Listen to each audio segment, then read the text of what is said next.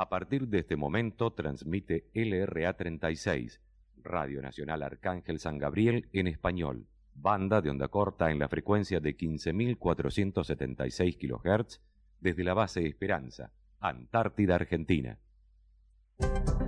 Hola amigos de todo el mundo, están escuchando Radio San Gabriel en español desde la base Esperanza, Antártida, Hallo Argentina. Freunde, herzliches Willkommen. Hier ist Radio San Gabriel in Spanish aus Base Esperanza. Hi, friends from all over the Antártida, world. Argentina. You are listening to Radio Arcángel San Gabriel in Spanish, broadcasting from Base Esperanza in the Argentinian Antarctica. 안녕하세요. 청취자 여러분들 환영합니다. 여기는 라디오 산가브리엘 바세 에스페란자 안타르티다 아르헨티나입니다. Radio Nacional presenta Corazón Antártico, desde la base Esperanza de la Antártida Argentina.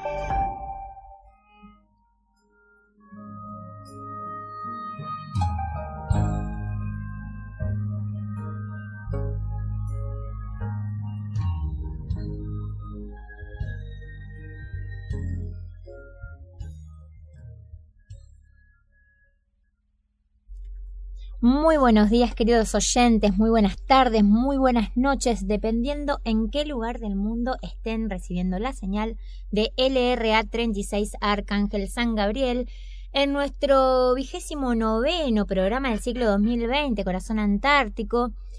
Eh, les doy la bienvenida, paso a presentar el, el equipo acá. En la operación técnica, como siempre, Damián Tranamil, acá en la locución Julia Morena, Tamara Milán, Eliana Baraldo, quien les habla Janina Galeano. Antes de saludar las chicas, les, re- les recuerdo a todos que estamos transmitiendo desde la base Esperanza, ubicada a los 63 grados 24 minutos 42 segundos latitud sur, 56 grados 59 minutos 46, segun- 46 segundos longitud oeste. Muy buenos días, bienvenidas. Muy buenos días, chicas. Buen día, buen miércoles. ¿Cómo están? Miércoles 14 de octubre. Esperemos que estén todos bien, nuestros oyentes. Queremos saber cómo reciben nuestra señal por onda corta en la frecuencia de 15.476 kHz. Ahí estamos. Ahí Sí, ya estamos, ya estamos recibiendo mensajes. Ah, Pero buenísimo. antes, antes de leerlos, este mm, vamos a leer el mensaje de Ay, el de Ah, cada. Uy, pará, me agarraste de sorpresa. Eh, Me- me- no nos me tilde. olvidamos, ¿eh? Les cuento que me cambiaron los auriculares y ahora me siento un extraterrestre. Son muy De grandes. otro Sí. planeta esta de Leoico. Tengo una oreja fuera del auricular y- Ha- Hace una selfie. Te acostumbraste. que te queda grande. porque no, no estaba escuchando bien con los otros. Bueno, a ver el mensaje que ahora. Bueno, el mensaje. Hola, buen día. Feliz día miércoles para vos y toda tu gente linda de Radio Corazón Antártico Base Esperanza. Tengan ustedes una hoy una excelente programación junto al mundo, como siempre, desde Campana, escuchándolas. Bueno, se adelantó un poquito y dice, también quería decirles que este domingo eh, tengan un merecido y feliz Día de la Madre, que lo Ah. disfruten y en, fa- en familia y abrazos. Bueno, ahí Osvaldo Gracias, Galeano desde. Campana, un besote. Muchas gracias. Enorme. Osvaldo. Sí, y vamos a contarles que el martes que viene, vamos a ir adelantando. ¿Por qué? Porque estamos juntando eh, Audios. audios, saludos. Eh, el martes cumple la radio sus primeros 41 años. Es así. Y la idea es hacer un programa especial donde podamos contar un poco cómo surgió la historia de la radio, hablar con su, uno de sus primeros locutores, vamos a tener saludos de las distintas locutoras que anduvieron pasando por la LRA. Bueno, así que vamos a estar eh, recibiendo a través de Facebook, Instagram, por el número de WhatsApp, quien quiera mandar un mensaje, un saludo, lo que tengan ganas de decir, eh, para así el martes ya los pasamos y Sí, los queremos compartimos. escuchar las sí. voces de los oyentes. Lo que queremos quieran. escuchar a ustedes. a nuestros radioaficionados, que también el 21 es el día de los radioaficionados, tenemos algo también dedicado a ellos. Sí, Abel Pinto, si estás escuchando. Abel Por favor. por favor, mandanos un audio. A Moyo también. Un llamadito a la Ellas sol- no querían nada. Hay para ¿viste? todos los Un llamadito a la solidaridad, ¿viste? Que ahí feliz cumple chicas a la Bueno, radio. pará. Dale, Voy a dale. contar algo. Pero además de ser el cumpleaños de la radio, Sí. es el cumpleaños de una de nuestras Sí, locutoras. Compartimos cumple. Nacieron el mismo día, en distintos Claro. años, lo único. Por suerte. Yo soy más joven. Por suerte. Eh, por eso, Abel Pintos, cuando nombres a la radio, nombrame a mí, Janina, ¿sí? Así Feliz que si le quieren mandar saludos a Yani también, obviamente. Eh, bueno, y les voy a contar que nos mandaron un mensaje tempranito, 1102. Dice, hola chicas, ¿cómo están? Soy Gisela. Quiero mandar un saludo a Gaby, Araceli y Naira. No, pero a, a Gaby, Araceli, Naira y a Lima Uniform 2, Lima Alfa Romeo, Rafael, radio aficionado que siempre las escucha. Ay, muchísimas gracias. Besos, es buen verdad, Siempre está escuchándonos desde Buenos Aires, ¿no? Sí. Así que un beso grande para todos los radioaficionados y diexistas fieles a la LRA 36. Por supuesto. Sí, bueno, y eh, hoy un día veníamos como con días medios ventosos, nublados, como nieve que caía. Ayer estuvo muy feo. Ayer estuvo. Pensamos que hoy no íbamos a poder hacer el programa. Eh, Pero calmo, calmo. Nos despertamos y ¿Qué pasó? No amenazó el sol con salir. Terminó Casi, sin salir. Casi, pero no. ayer contábamos los días hace 20, más de Más 20 o menos. días Que no vemos el que sol. no vemos el y no saben lo que nos cambia El cuando humor. todo, la energía, Nos da mucha renueva. fiaquita sin el sol. Ay, por Es, favor. es- es sí. bravo sin sol tantos días. Pero bueno, tenemos visitantes en la base. Se empezaron Sí. a ver los pingüis. Ya andan entre nosotros, panseando entre la nieve. no, no era yo que me caía, chicos, eran los pingüinos. Recién estábamos sentadas tomando uno- unos mates en, ahí en nuestra mesa de producción. Se hacían las importantes. Y de golpe Julio dice, ¡Mira! Y había un pingüino que venía panseando. Sí. Ay, qué lindo. Pero estaba gordito ese pingüino. Están Se estaba rechonchando. La Doki, un beso enorme a la Doki, subió en su estado una foto también de pingüinitos que se ve que andan por ahí cerquita y están todos Están rechonchones. portachudos. Es que vienen de comer. Con buen almacenamiento de energía. Lo que se les está complicando es para buscar las piedritas, porque Sí, hay, hay mucha mucha nieve, nieve. todavía. No están, para armar el nidito. claro, Se pudiendo ve que son todos machos estos, ¿no? Creo que primero llegan los claro. machos y luego cuando tienen los niditos Claro. armados, Vienen a ver el terrenito. vienen las chicas a Como comprobar el terreno. A ver quién tiene claro, a ver si hicieron bien La piedrita más grande, a ver Claro. qué. ¿Vieron, ¿Vieron lo chistoso de cuando se roban las piedritas? Ay, ¿viste? Entre Sí. ellos se la roban. Se sí. la roban Se entre roban ellos. Se pelean Son muy también. aparatos esos Sí, bichitos. es una cosita hermosa. Son muy lindos, sí. Bueno, y hablando del día de hoy, paso a contarles el pronóstico para este miércoles 14 de octubre. Yo no sé, puedo creer que es 14 de octubre. Temperatura mínima 17 grados bajo cero, temperatura máxima 9 grados bajo cero. Por la mañana, cielo mayormente nublado, neblina, viento leve del sector sur, visibilidad regular. Para la tarde-noche, cielo nublado, probabilidad de nevadas, especialmente hacia la noche. Neblina, luego probabilidad de niebla, viento leve en direcciones variables, cambiando moderado el sector norte, visibilidad regular, ocasionalmente muy mala. Bueno, eh, tenemos una sensación térmica, perdón, de 15 grados bajo cero. No se siente tanto. No, no hace tanto no- frío. no Sí, hace salía tanto frío. a hacer mi Está cayendo, está cayendo Sin un poquito de guantes, nieve. está fresco, pero no tanto. Está fresco, pero se banca. Ayer estuvo Sí, sí, ayer bravo a estuvo la tarde. bravo, pero el viento, el viento más que nada, más que el frío. Mucho El- viento. Mucho viento. Sí, en realidad pasa que al levantarse viento, como hay mucha nieve, estuvo cayendo bastante nieve, eh, eso dificulta la visión. Es. Cuando fuimos a buscar a los chicos a la escuela ayer, eh, había momentos donde no, No no se se veía. veía. nada. No se Eh. veía. Uno camina, viste, como los pingüinitos mirando la nieve para ver dónde pisa, porque estaba... Sí, pero viste que si vas mucho mirando para abajo de golpe, estás levantás en otra casa. Sí, sí, pasa. pasa. Ay, cada tanto tenés que registrar hacia dónde vas. No, por suerte es la primera, siempre me la choco. ¿viste? De la escuela a mi casa, tac. Bueno, pero yo es hasta el día de hoy que siempre miro el Mira, número a ver si entra la Ah, yo pensé que era la única, porque a veces No, digo, no, por ahí no, me confundo de casa. Una sola vez pasó que casi entró a la casa. Dije. Vos entraste, ¿no? Ah, pero seguiste No, de no, largo. no, yo casi, ca- ca- casi, casi, casi. Casi me 10 confundo de Estaba casa. en sí. la escalera, chicas. Así, Sí. que- mi Hola. Bueno, decir que nos conocemos todos, Sí, ¿no? por suerte. extraño, pero... Sí, sí, sí. Ay, ay, me confundí de casa, pero... bueno, a mí me pasa cuando hacemos agua y cloaca, a Diego a mí a veces cada tanto es casa 3, ya realizó. Eh, casa 2, no, casa 3, vivo, nos confundimos. Por eso tengo miedo de terminar la casa de, de Irala, la casa 2. Siempre y miro. Bueno, yo el otro día ya me dije, porque eh, ya me dije, ay, casa 10 agua, no, perdón, perdón, casa 12, se me rieron del otro lado. Viste que pero se nos se ¿no? ¿Quién sabe por qué? se- No sé, Son todas iguales. porque aparte nunca nombramos los números de la No. Claro, No, es verdad. no sé por qué. Eh, ¿Qué vas? Es lo que es. Porque nosotras vivimos en. No tenemos calle, tenemos número de casa. Casa, número, casa. acá no hay número. calles y todavía me preguntan, no hay calles ahí, no, no Entre hay la calles. casa, casa y tal. Hay nieve Bueno, y está la principal, la que va del casino a. a- Claro. Esa sería como la la, la, la peatonal. Y, a la, y sigas a La a costanera es. Claro, esa es la esa costanera. la avenida principal. Tal cual. La Juli vive en la avenida principal. Sí, Claro. los importantes vivimos en la Ponele. Bueno, y- che, ¿a dónde se comunican? Eh, exacto, te iba Ah, a preguntar eso, lo mismo. claro, no sé, ¿a dónde se comunican? Bueno, se a mandar pueden comunicar al 0810 222 2 0770 e interno 216 y si no por WhatsApp al 2903 410212. Y ahora vamos a tener un duplex. Eh, vamos a estar hablando con la LRA 43 de la provincia de Neuquén, una radio hermana, una emisora muy jovencita dentro de Radio Nacional. ¿Y con quién vamos a tener el gusto de hablar? Periodista Marcelo Pascucio. Vamos a estar charlando Ya con, con, él. con esta emisora ya terminamos Neuquén, porque Neuquén tiene varias Sí. emisoras nacionales.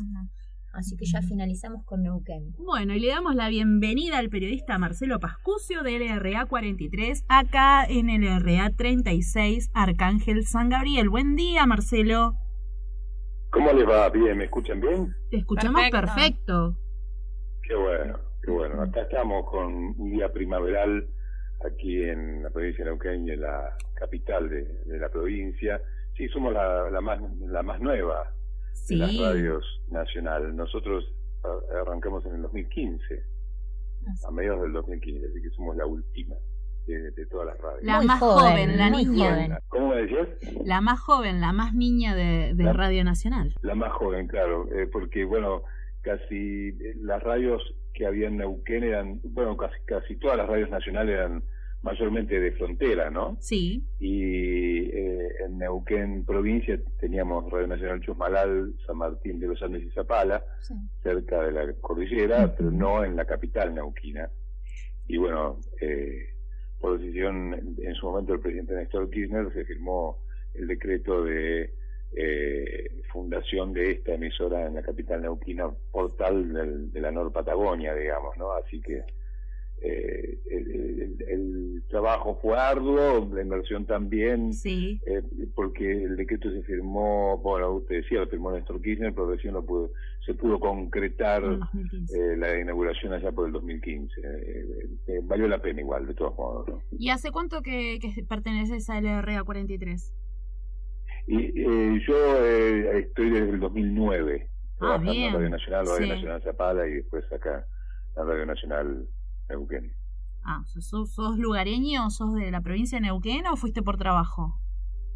Eh, mira, en realidad desde de, de, de- chico, a los 11 años ya vinimos, soy de Buenos Aires, pero ya de, de chico nos vinimos a Neuquén, así que me considero neuquino, digamos, ¿no? Pasé, eh, y mi juventud acá y, y- y mi tarea periodística acá también. Bueno, acá tenemos varios integrantes de la provincia de Neuquén, va, dos, mejor Ah, dicho. Eh, No, Mile también es Ah, de bueno, Neuquén. Milena, la hija de Janina, y el esposo de Janina y mi esposo son, Son de de Junín Junín. de los Andes. Así que tenemos Ah, familiares bien, ahí bien. en Neuquén, en Plotier, San Martín, bueno, por todos lados. ¿no? Bueno, Porque Neuquén Pedro Ramírez hasta el año pasado, que si no me equivoco, estuvo destinado en San en Martín. Zapala. Ah, en en Zapala. Zapala.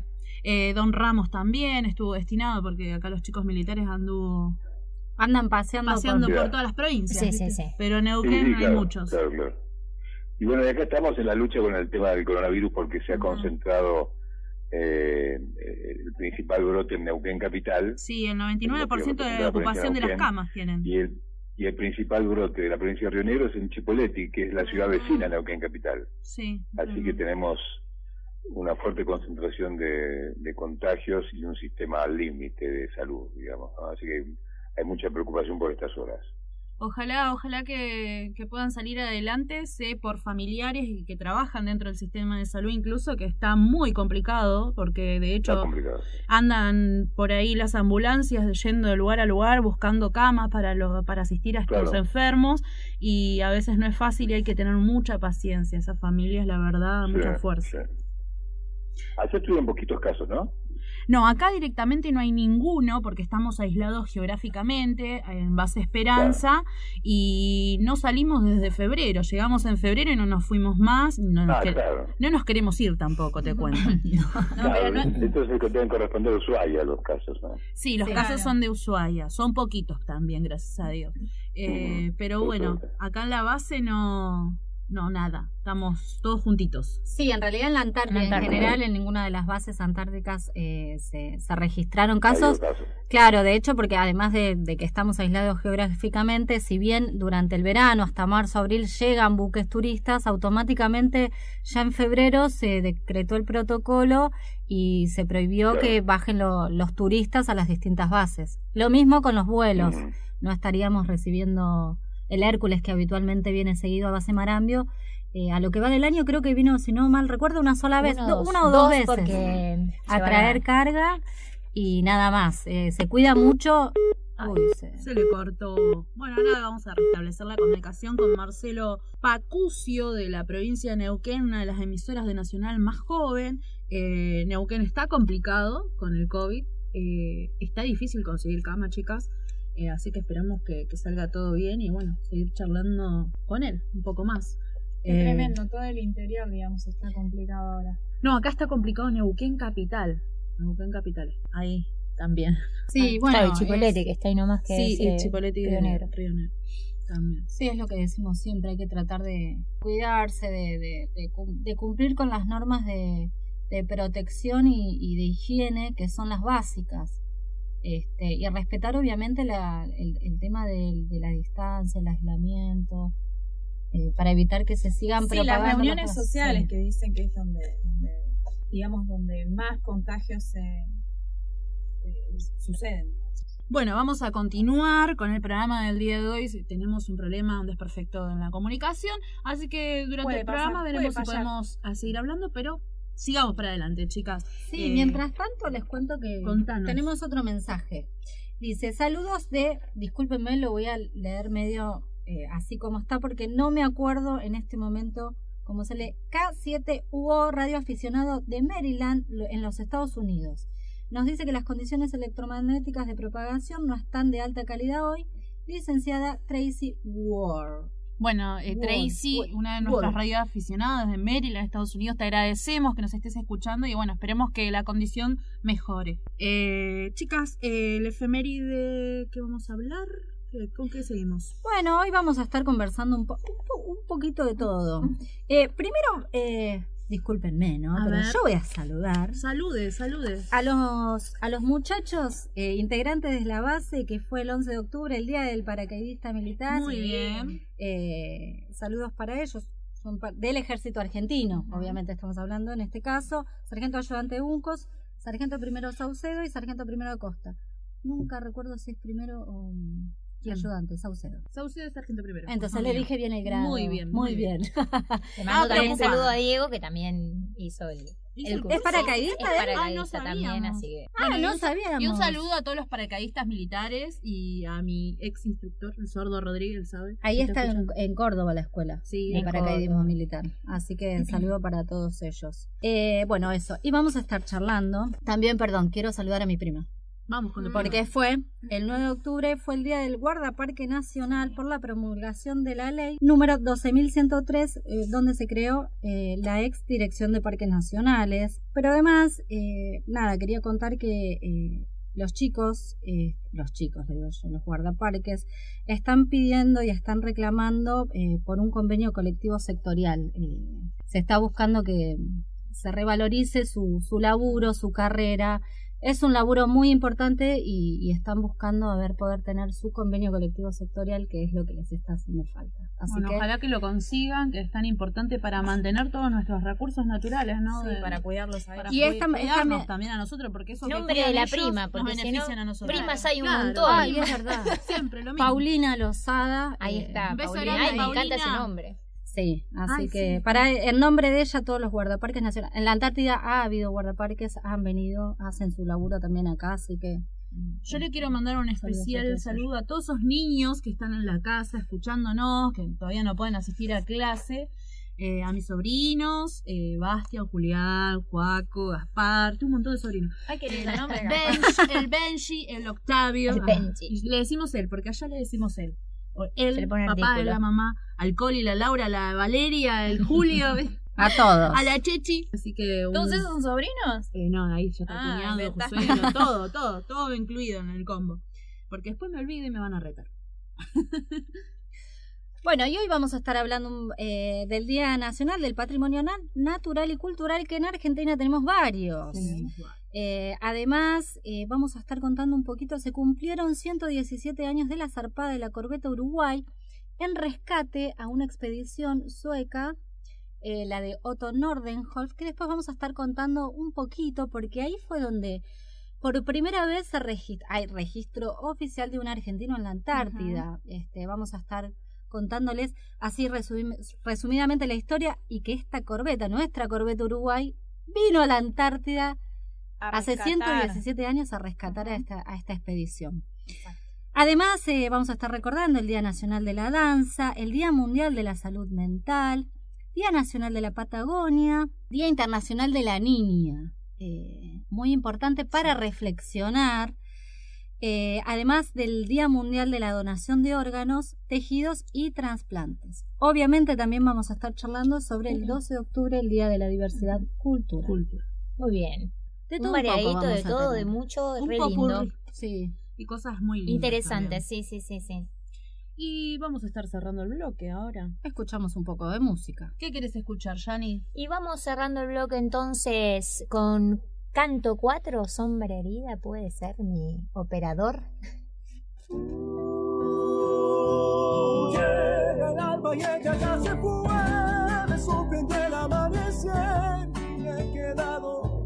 solo, vida mía, mi sombra herida, mirando al cielo, estrella perdida. Vida mía, mi sombra herida, mirando al cielo, hay mi estrella perdida. Yo febrero y ella carnaval, el diablo me quiere ayudar, pero perdí sus ojos. Ay, mi vida, tu lejanía duele en mi pecho como una espina. Ay, mi vida, tu lejanía duele en mi pecho, arde como una espina.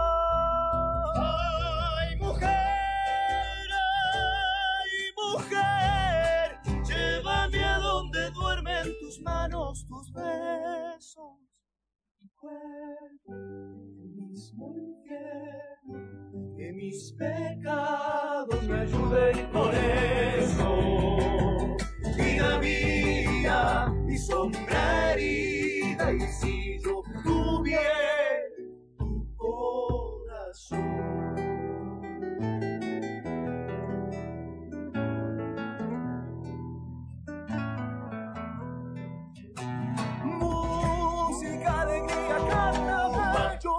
Puedo disimular lo triste que me pongo cuando siento que en tus recuerdos soy como aroma que lleva el viento. Cuando siento en tus recuerdos soy como aroma que muere en el viento.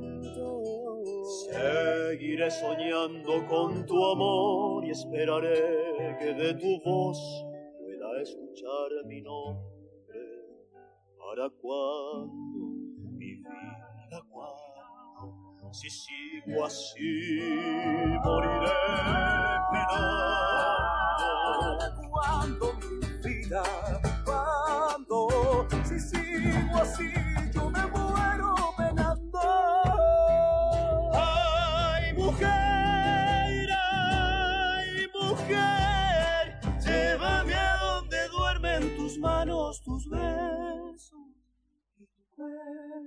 el mismo infierno. Que mis pecados me ayuden con eso. Vida mía, mi herida y si yo tuviera tu corazón.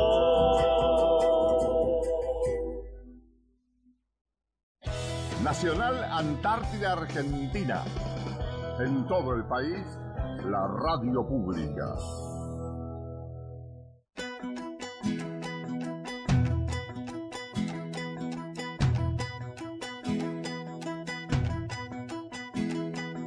Por amarte mis ojos han derramado una y mil lagrimitas de amor sagrado y hoy sigo como entonces enamorado.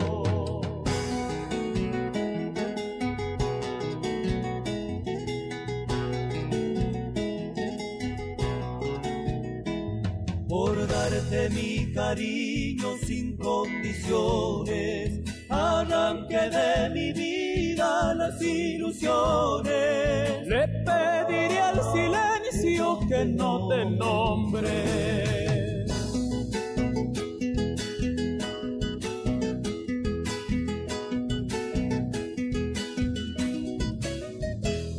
Solcito de mis días, no me abandones.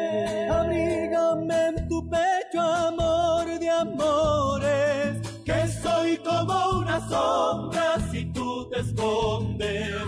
Parece que del tiempo en que tú me amabas, no queda ni el recuerdo de tu mirada.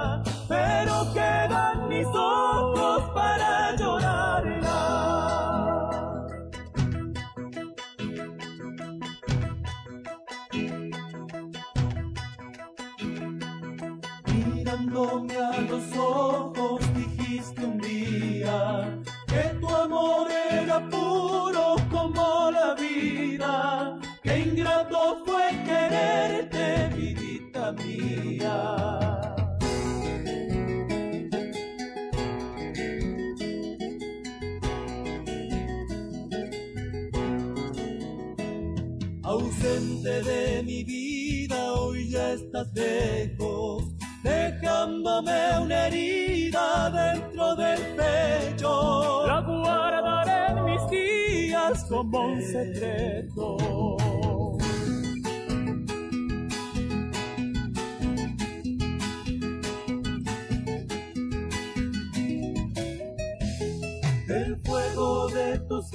Tus apasionados quedaron las cenizas sobre mis labios, se fueron como agüita de entre mis manos. Parece que del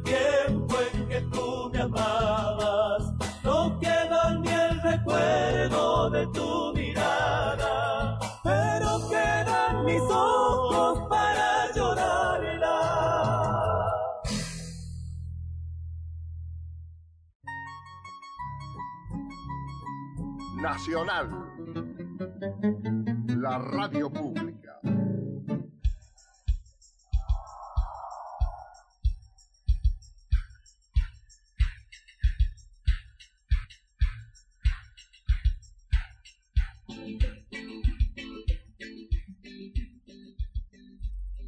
Muy bien, segundo bloque, once y media de la mañana. Seguimos acá en Base de Esperanza. Por supuesto, no nos No nos movimos. movemos, ¿eh? No, para nada. Estamos escuchando a los Guaira con el tema Sin Condiciones. Y estábamos hablando un poco de la ropa. Qué ganas, ¿no? Nosotros en los, en los cortes aprovechamos para, Para seguir hablando de lo que estábamos Pero hablando. siempre hablamos. de- Somos Sí, fatales, Somos sí, muy- sí, sí. Y aparte hablamos de dos o tres temas a la vez. O sea, Bueno, ayer, su- ayer surgió, eh, eh, en un, eh, no surgió, en un momento estábamos teniendo dos conversaciones al aire, Cruzadas, además. distintas, y la gente del otro lado yo creo que nos sigue escuchando y nos, nos entiende. Tratemos pero de para no... hacer más rebuscadas hicimos grupitos de dos, pero no con la que tenemos al lado, No. con la que Claro, en claro, diagonal, bien cruzado. el- Sí, bueno, perdón. Y de golpe decimos, che, hay que buscar un tema, fíjate en internet, y se encontraste, ay no, estaba mirando muebles, dice. Lo bueno que sabemos que en Río de Janeiro, No, no me acá, nos acaban de Cerca de avisar. Río, cerca cerca de Río, Sale bien por un receptor cerca de Río en Brasil, nos dice Tracy Good, eh, Ah, que recién nos fiel contaba que nos estaba escuchando. ¿Cómo debe estar el clima ahí, chicas? ¿Se imaginan? En me, me, dio ganas de preguntarle, me quedé con, la, con las ganas de preguntarle a Marcelo que dijo que estaba con un clima primaveral. ¿Cómo, ¿Qué es un, un clima primaveral? Porque yo ya lo estoy extrañando. En Neuquén suele ser ¿Cómo está el calor. paisaje? Y Neuquén Capital. Sí, en Neuquén Capital suele hacer calor. No Hay conozco pocos Neuquén. árboles, chicas. Que nos manden, Mucho asfalto, que mucho los- asfalto. Que los oyentes manden la Una temperatura, fotito. que Una nos foto, describan el sí, paisaje. que nos describan. Bueno, Tenemos que hacer periodo de Hay adaptación, así que sidra también. Acá que a nuestros hermanos chilenos les ha encantado la, la, la bebida de manzanita, le dicen la Sí. sidra a ellos. Les ha gustado la sidra, así que buenísimo.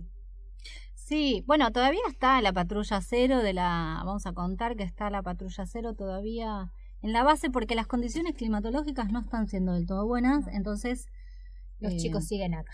sí, siguen acá. eh, no están pudiendo volver a la base O'Higgins, eh, pero bueno, ya prontito está Bueno, es finalizando. pro- propio de la Antártida esto de esperar la climatología, que se abra la ventana de este lado y del otro, porque del lado chileno también tiene que se tienen que dar las condiciones meteorológicas. Así que bueno. Bueno, acá vamos a empezar Estamos a todavía- conversar un poco. Bueno, arrancamos con las efemérides. El 8 de octubre eh, fue el Día Nacional del Patrimonio Natural y Cultural Argentino. La iniciativa surgió en 1990, cuando el Poder Ejecutivo Nacional, mediante el Decreto 2033, tuvo el objetivo de impulsar la reflexión y el interés de la sociedad en su preservación. Lo primero que se debe hacer para que un bien, sea considerado patrimonio cultural o natural es analizar el grado de significación que, que tienen en valores históricos, sociales y testimoniales, artísticos, arquitectónicos o de significación urbana o ambiental. En cuanto al patrimonio cultural, no solo son considerados bienes materiales como edificios, documentos, obras de arte, elementos o estructuras de carácter arqueológico, inscripciones, cavernas, sino que cada vez más se orienta el trabajo hacia la conservación perdón, del patrimonio inmaterial. Esto es, tradiciones, historias, relatos de transmisión oral, recetas y conocimientos ancestrales transmitidos de generación en generación.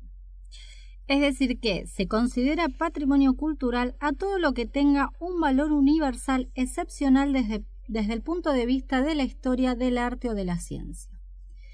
El patrimonio natural, por su parte, comprende aquellos monumentos naturales integrados por formaciones que tengan un valor universal excepcional desde el punto de vista estético o científico, como son las formaciones geológicas y las zonas que constituyan el hábitat de especies, animal y vegetal, amenazadas, es decir, aquellas que perdón, aquellas que sean relevantes para la ciencia, la conservación o la belleza natural. El objetivo de que un bien o un lugar se declare patrimonio cultural o natural es atesorar, guardar, custodiar y cuidar de estos elementos, tradiciones o paisajes que forman parte de la cultura y la identidad de un pueblo. Las políticas de Estado han avanzado en forma significativa en este aspecto.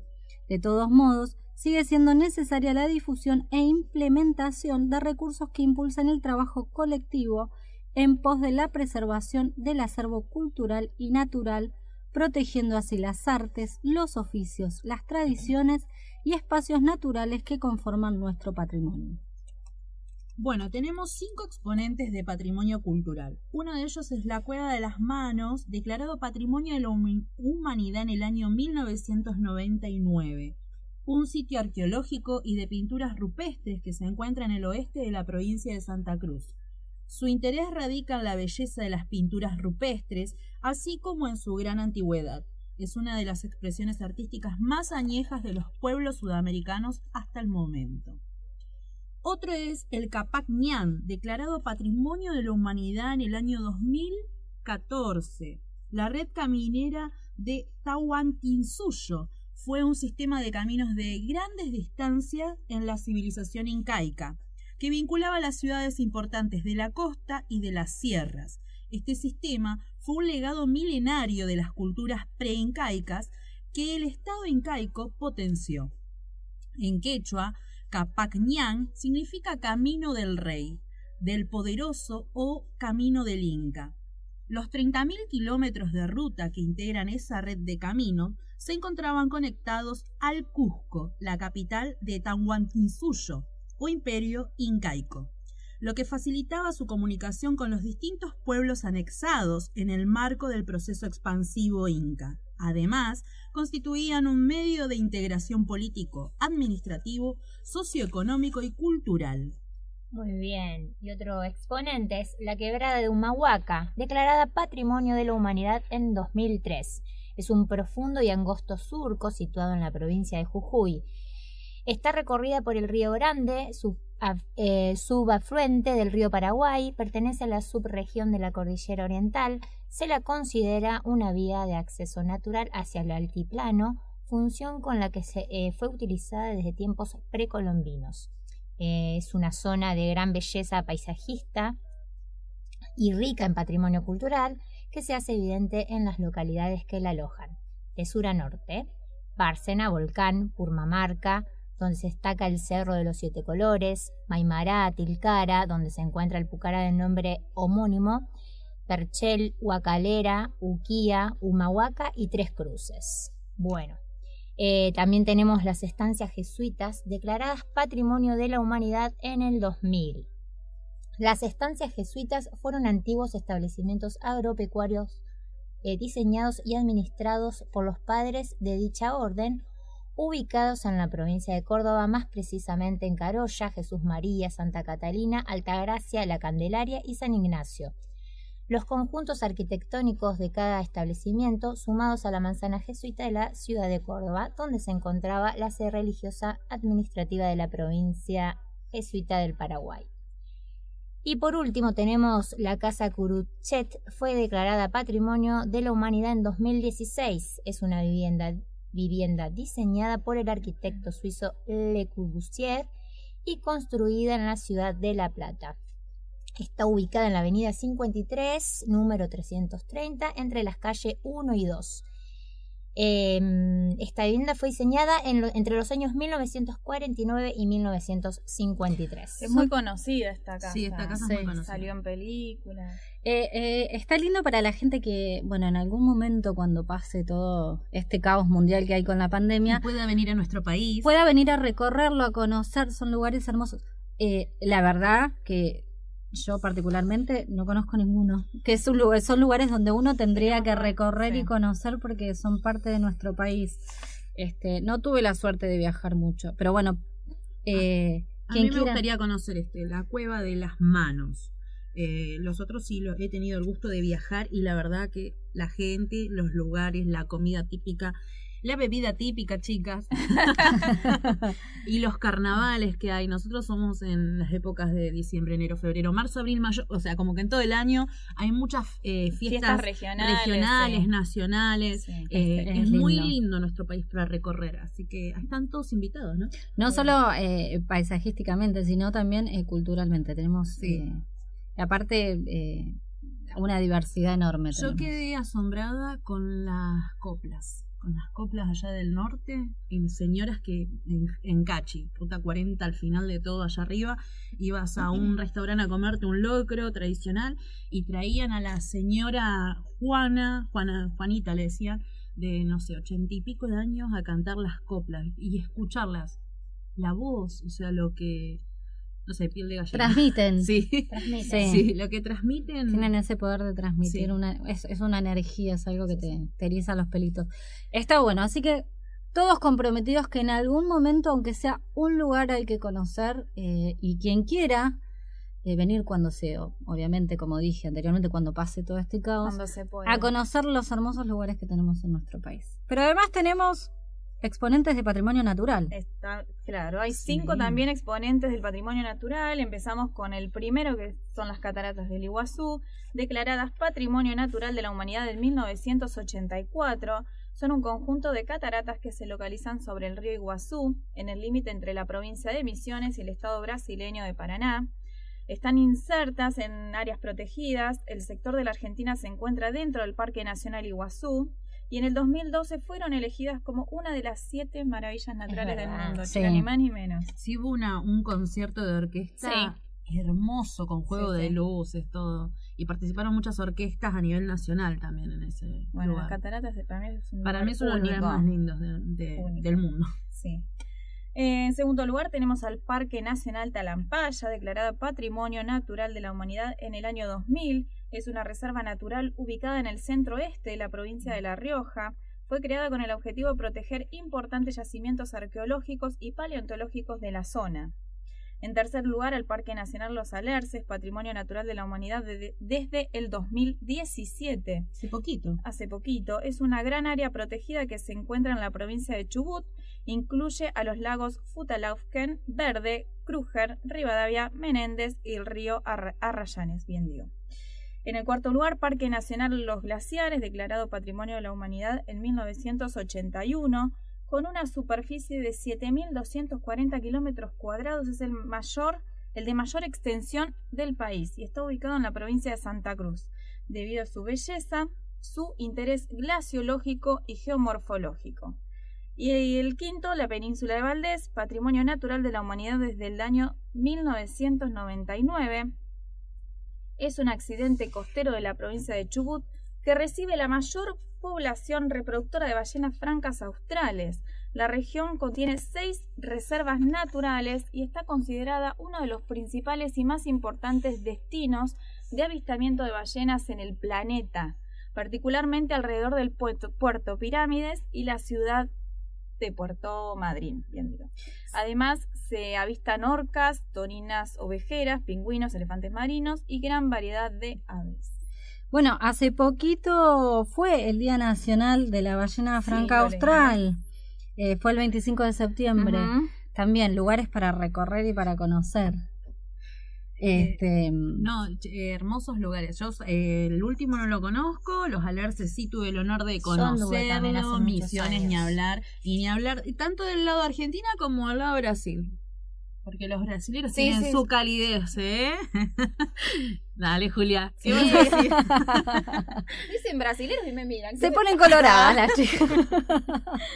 eh, no, no, la verdad que estos patrimonios naturales y culturales no, no tienen precio y hay que seguir manteniéndolos. Hay que cuidarlos, todo. bueno, y, en Argentina tenemos muchos parques, tanto nacionales como provinciales, eh, que hay que hay que cuidar y hay que conocer. Eh. El, que me gustó también es de los cardones, eh, que es la parte también yendo para Cachi, también muy lindo, todo lo que es los cactus esos, impresionante lo que son, o sea, insignificante quedamos. Bueno, el otro día leíamos una, una noticia cuando estábamos en un programa de, de acá que sale a la base sobre las 10 cualidades que tenía la Argentina. Y bueno, una de las cosas que nombraban era la, eh, no solo la extensión territorial, sino los distintos paisajes que hay, las distintas... Mucha variedad. Mucha variedad. Bueno, ahí habla un poco de esto, de, todo lo que hay que tenemos que empezar a valorar y cuidar. Bueno, pero ahora cambiamos de tema. Vamos a contarle esto de los 117 años de la zarpada de la Corbeta Uruguay que se cumplieron el 8 de octubre. Bueno, este 8 de octubre se cumplieron 117 años de la histórica zarpada de la corbeta Ara Uruguay al mando del entonces teniente de navío Julián Irizar, quien llevó adelante el rescate de la expedición del doctor Otto Nordenholf, de la que formaba parte un oficial de la Armada Argentina, el alférez José María Sobral. Este hecho fue de vital trascendencia para el país, ya que fue una demostración ante el mundo de nuestra capacidad de, de búsqueda y rescate en aguas antárticas, sumado a que la invernada del alférez Sobral marcó el inicio de nuestra presencia permanente e ininterrumpida en el continente blanco. Si bien en el año 1904 fue que se fundó la base Orcadas, que fue cuando empezó a flamear por primera vez eh, esto lo estoy contando yo, así que me acordé, eh, por primera vez la bandera argentina dentro del territorio antártico, el alférez Sobral fue el primero registrado, el primer argentino registrado en eh, pisar el suelo antártico. Los sucesivos hechos que señalaron la presencia argentina en la Antártida a principios del siglo pasado adquirieron especial significado con la participación del alférez de fragata de la Armada Argentina, José María Sobral, en una expedición que marcó uno de los puntos de partida de la actividad científica nacional en el continente blanco. El alférez Sobral, con 21 años de edad, embarcó en el Antártic, buque de la expedición sueca del doctor Otto Nordenholf, hacia fines de 1901. Su participación en calidad de representante del gobierno argentino se enriqueció ampliamente con las labores científicas programadas y con la estadía, que debido a circunstancias meteorológicas, las cuales condicionaron el desarrollo de la expedición, se prolongó por dos años entre los hielos, hasta su rescate y triunfal regreso en la corbeta Ara Uruguay. Otto Nordensholf pertenecía a una ilustre familia de científicos y exploradores y llevaba en su sangre la inclinación por los viajes polares. Con la esperanza de cooperar con el Sexto Congreso Internacional de Geografía, Nordensholf realizó en 1895 un viaje de exploración científica al sur argentino, entre el canal de Beagle y el río Santa Cruz. El 21 de diciembre de 1901, con pocos testigos que asistieron a su zarpada, soltaron amarras del puerto de Buenos Aires a bordo del Antártic y pusieron proa al sur. Comenzaba la aventura antártica. El capitán era Carlos Antonio Larsen, seleccionado personalmente por Nordenshall por su familiarizada relación con los hielos, ya que había estado al mando de buques de pesca en el Ártico durante muchos años. Realizar observaciones meteorológicas, tomar la temperatura del mar, estudiar y clasificar las distintas especies de peces que acompañaban al Antártico. En el primer tramo de su derrota hasta las Islas Malvinas eran tareas de todos los días. Desde Malvinas hasta Isla de los Estados, el mar los esperó con un duro temporal, dificultando la navegación. El primer encuentro con los hielos sucedió en la zona de las Islas Shetland del Sur. Los suecos y noruegos, veteranos de las tierras polares del norte, se sorprendieron de la dureza, soledad y salvaje belleza de paisajes antárticos. Los icebergs aumentaban a medida que se avanzaba. Siguieron hacia el sur, pero los campos de hielo no permitieron continuar avanzando, y fue así como se decidió el emplazamiento en las proximidades del Cerro Nevado, para comenzar los trabajos de instalación de la estación invernal. El buque depositó en la solitaria isla de Snow Hill en proximidades de la actual base antártica conjunta Marambio, a los seis expedicionarios que invernarían allí y emprendió el regreso. Una vez serenados de la emoción de la partida, los solitarios habitantes de Snow Hill comenzaron las tareas. Al día siguiente comenzaron la construcción de la casa que los albergaría. Los esperaba todo un invierno entre hielos. 1902 fue el primer año de invernada. Al verano siguiente, el Antártic retornó a buscar a los expedicionarios, pero aprisionado entre los hielos, se hundió con lentitud destrozado por la presión de estos, mientras el alférez Sobral, junto a otras seis personas que lo acompañaban, esperaban su arribo. La tripulación del Antártic quedó abandonada a su suerte y al mando del capitán Larsen. Avanzaron caminando sobre el campo helado hasta la isla Paulette donde construyeron una choza de piedra preparándose para enfrentar el duro invierno antártico. Así fue como los seis habitantes de Snow Hill, entre ellos el alfárez Sobral, debieron pasar otro año entre los hielos, esta vez involuntariamente. Fueron así dos años de nieve, focas, pingüinos, con fríos de hasta 40 centígrados bajo cero. Vivieron en una casa de madera de cuatro por seis metros y medio, a la que el viento huracanado hacía estremecer, aislados del mundo y con escasos víveres. Tanto en Argentina como en el resto del mundo crecía la preocupación por el destino de los expedicionarios y el gobierno nacional decidió intentar el rescate. Para ello, la Armada Argentina eligió a la ya veterana corbeta Uruguay. El imprevisto suceso la sacaría de su modesta situación para proyectarla a la primera plana de los periódicos del mundo. Acondicionada convenientemente y puesta al mando del teniente de navío Julián Irizar, la nave siguió los pasos del Antártico con rumbo sur y zarpó el 8 de octubre de 1903. Cargada en su casco de madera, cargaba en su casco de madera la esperanza de vida de los jóvenes suecos y de Sobral. Después de tocar Ushuaia y dejar atrás los primeros témpanos, una derrota afortunada le permitió llegar prontamente a Paulet, donde hallaron primero a los náufragos del Antártico y estos guiaron a la corbeta Snow Hill, donde se encontraban los expedicionarios. Sobral pudo reconocer a los lejos a su nave de la Escuela Naval Militar. El regreso fue difícil. La corbeta Aro Uruguay debió soportar un tremendo temporal y sus palos se quebraron. Debieron ser cortados a hacha en medio de terribles rólidos. Pero la Uruguay era un buque muy marinero y estaba bien tripulada. Irizar demostró sus condiciones de marino avesado y su gran preparación técnica, y logró así llevar su nave herida hasta Santa Cruz, desde donde el telégrafo llevó el feliz mensaje a Buenos Aires y de allí al mundo. La recepción en Buenos Aires fue memorable. Centenares de personas se agolparon en el puerto y el mismo que desolado había despedido al Antarctic, gritando a vivas en el puerto, perdón, gritando vivas a la Armada, a Irizar, a los suecos, al alférez Sobral. La corbeta entró en la dársena el 2 de diciembre de 1903 con visibles signos de su lucha con el mar, rodeada de embarcaciones empavesadas. El desfile de honor no pudo realizarse por la enorme multitud que llevó en andas a los héroes de la corbeta Aro Uruguay, celebrando su triunfo. Triunfo del pueblo argentino en general y de la Armada Argentina en particular, que significó el reconocimiento de la nación argentina en el mundo.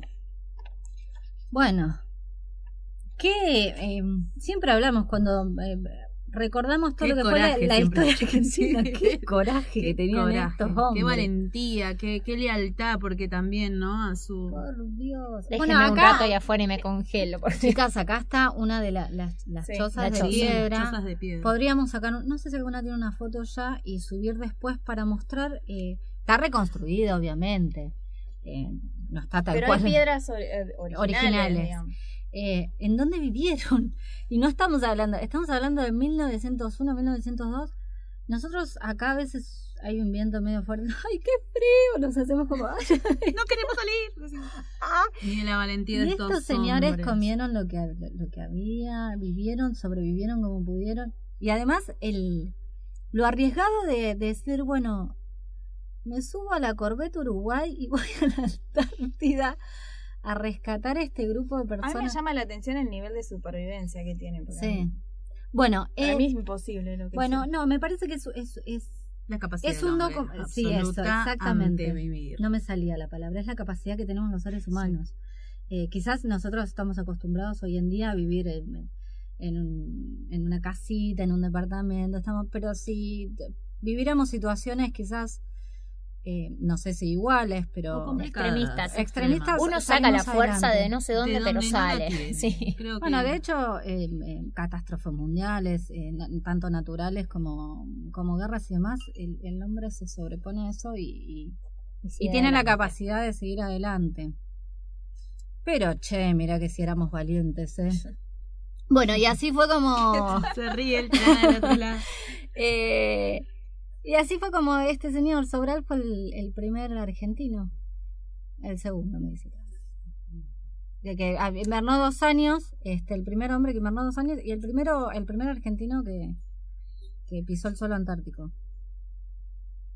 Bueno, y desde aquellos años, 1901. Acá estamos. Eh, qué joven, estaba viendo la edad, 21 años. Y me pasa que a las instituciones se, ingresa se ingresaba joven. Bueno, igual, igual para lo que nosotros hoy es joven, antes quizás no Con 12 años marcha el ejército adelante. Sí, sí, es verdad, es verdad.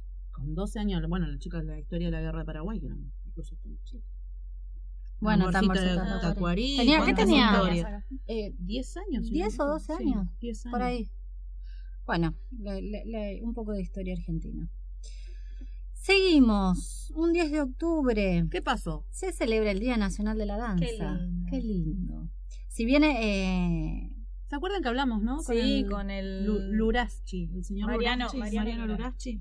Del Ballet Nacional de Folclore. Nacional. Vicedirector era, a ver. Sí, subdirector. Subdirector, subdirector a cargo del Ballet Nacional. Muy bien.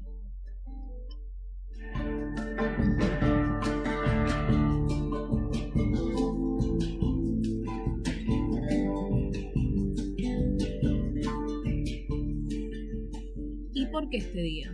El avión se dirigía de Buenos Aires a Chubut y entre los pasajeros se encontraban nueve bailarines pertenecientes al ballet estable del Teatro Colón, que debían presentarse en el Teatro Español de Trelew para realizar un espectáculo a beneficio.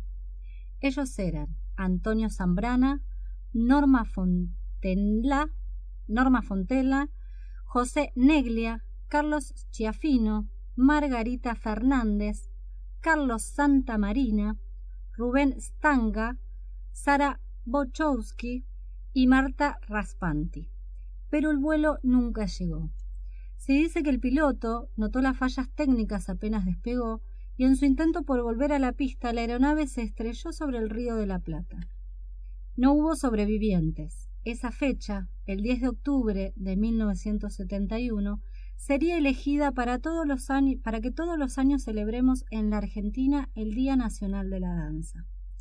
Entre el destacado cuerpo de baile de aquella época, Norma Fontanella y José Neglia eran las figuras más populares y quienes atraían, función tras función, a un público cada vez más fiel a sus presentaciones. Por este motivo, al cumplirse un año del accidente en 1972, se inauguró un monumento en la Plaza Lavalle de la ciudad de Buenos Aires en honor a la, pareja, a la pareja de bailarines con una placa que reza. Por aquí, tantas veces, pasamos. Nos detuvimos a envolvernos de luz, a bañarnos en el color de las frondas, a recomponer en movimiento y en gestos la constante maravilla de la creación, y aquí queremos permanecer, bajo este cielo, estos árboles, y esta intensidad que no nos olvidan y que no olvidamos. Pero además de conmemorar la tragedia y el aporte artístico de los nueve bailarines que perdieron la vida, la conmemoración homenajea a la danza como un medio de expresión cultural de los pueblos.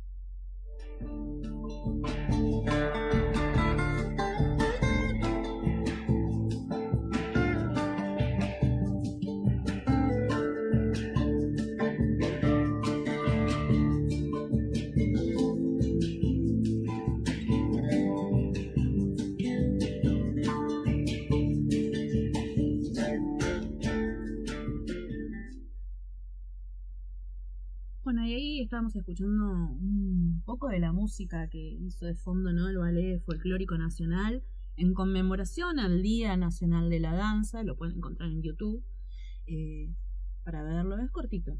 Sí. muy, muy lindo, visualmente y auditivamente. Sí, bueno, e, es, esto, es la expresión cultural de los pueblos, la danza. Eh, eh, nada más lindo y nada más bello para ver y para escuchar. Bueno, el otro día hablábamos con él, quien quiera en internet, están dando el Ballet Folclórico Nacional. A full Están trabajando mucho. Está bueno para poder conocerlo, quien no lo conoce, para poder verlo, para poder escucharlo. Eh, es muy, pero muy agradable y muy interesante.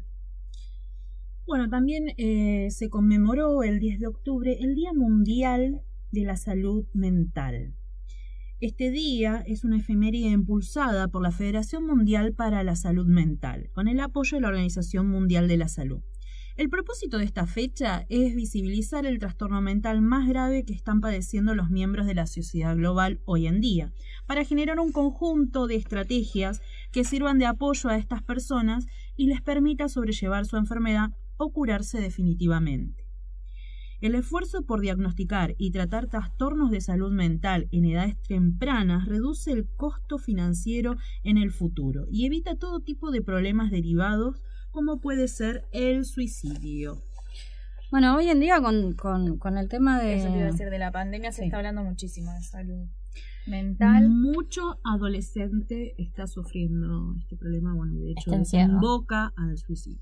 Sí, mucha, mucha, mucha depresión, mucho.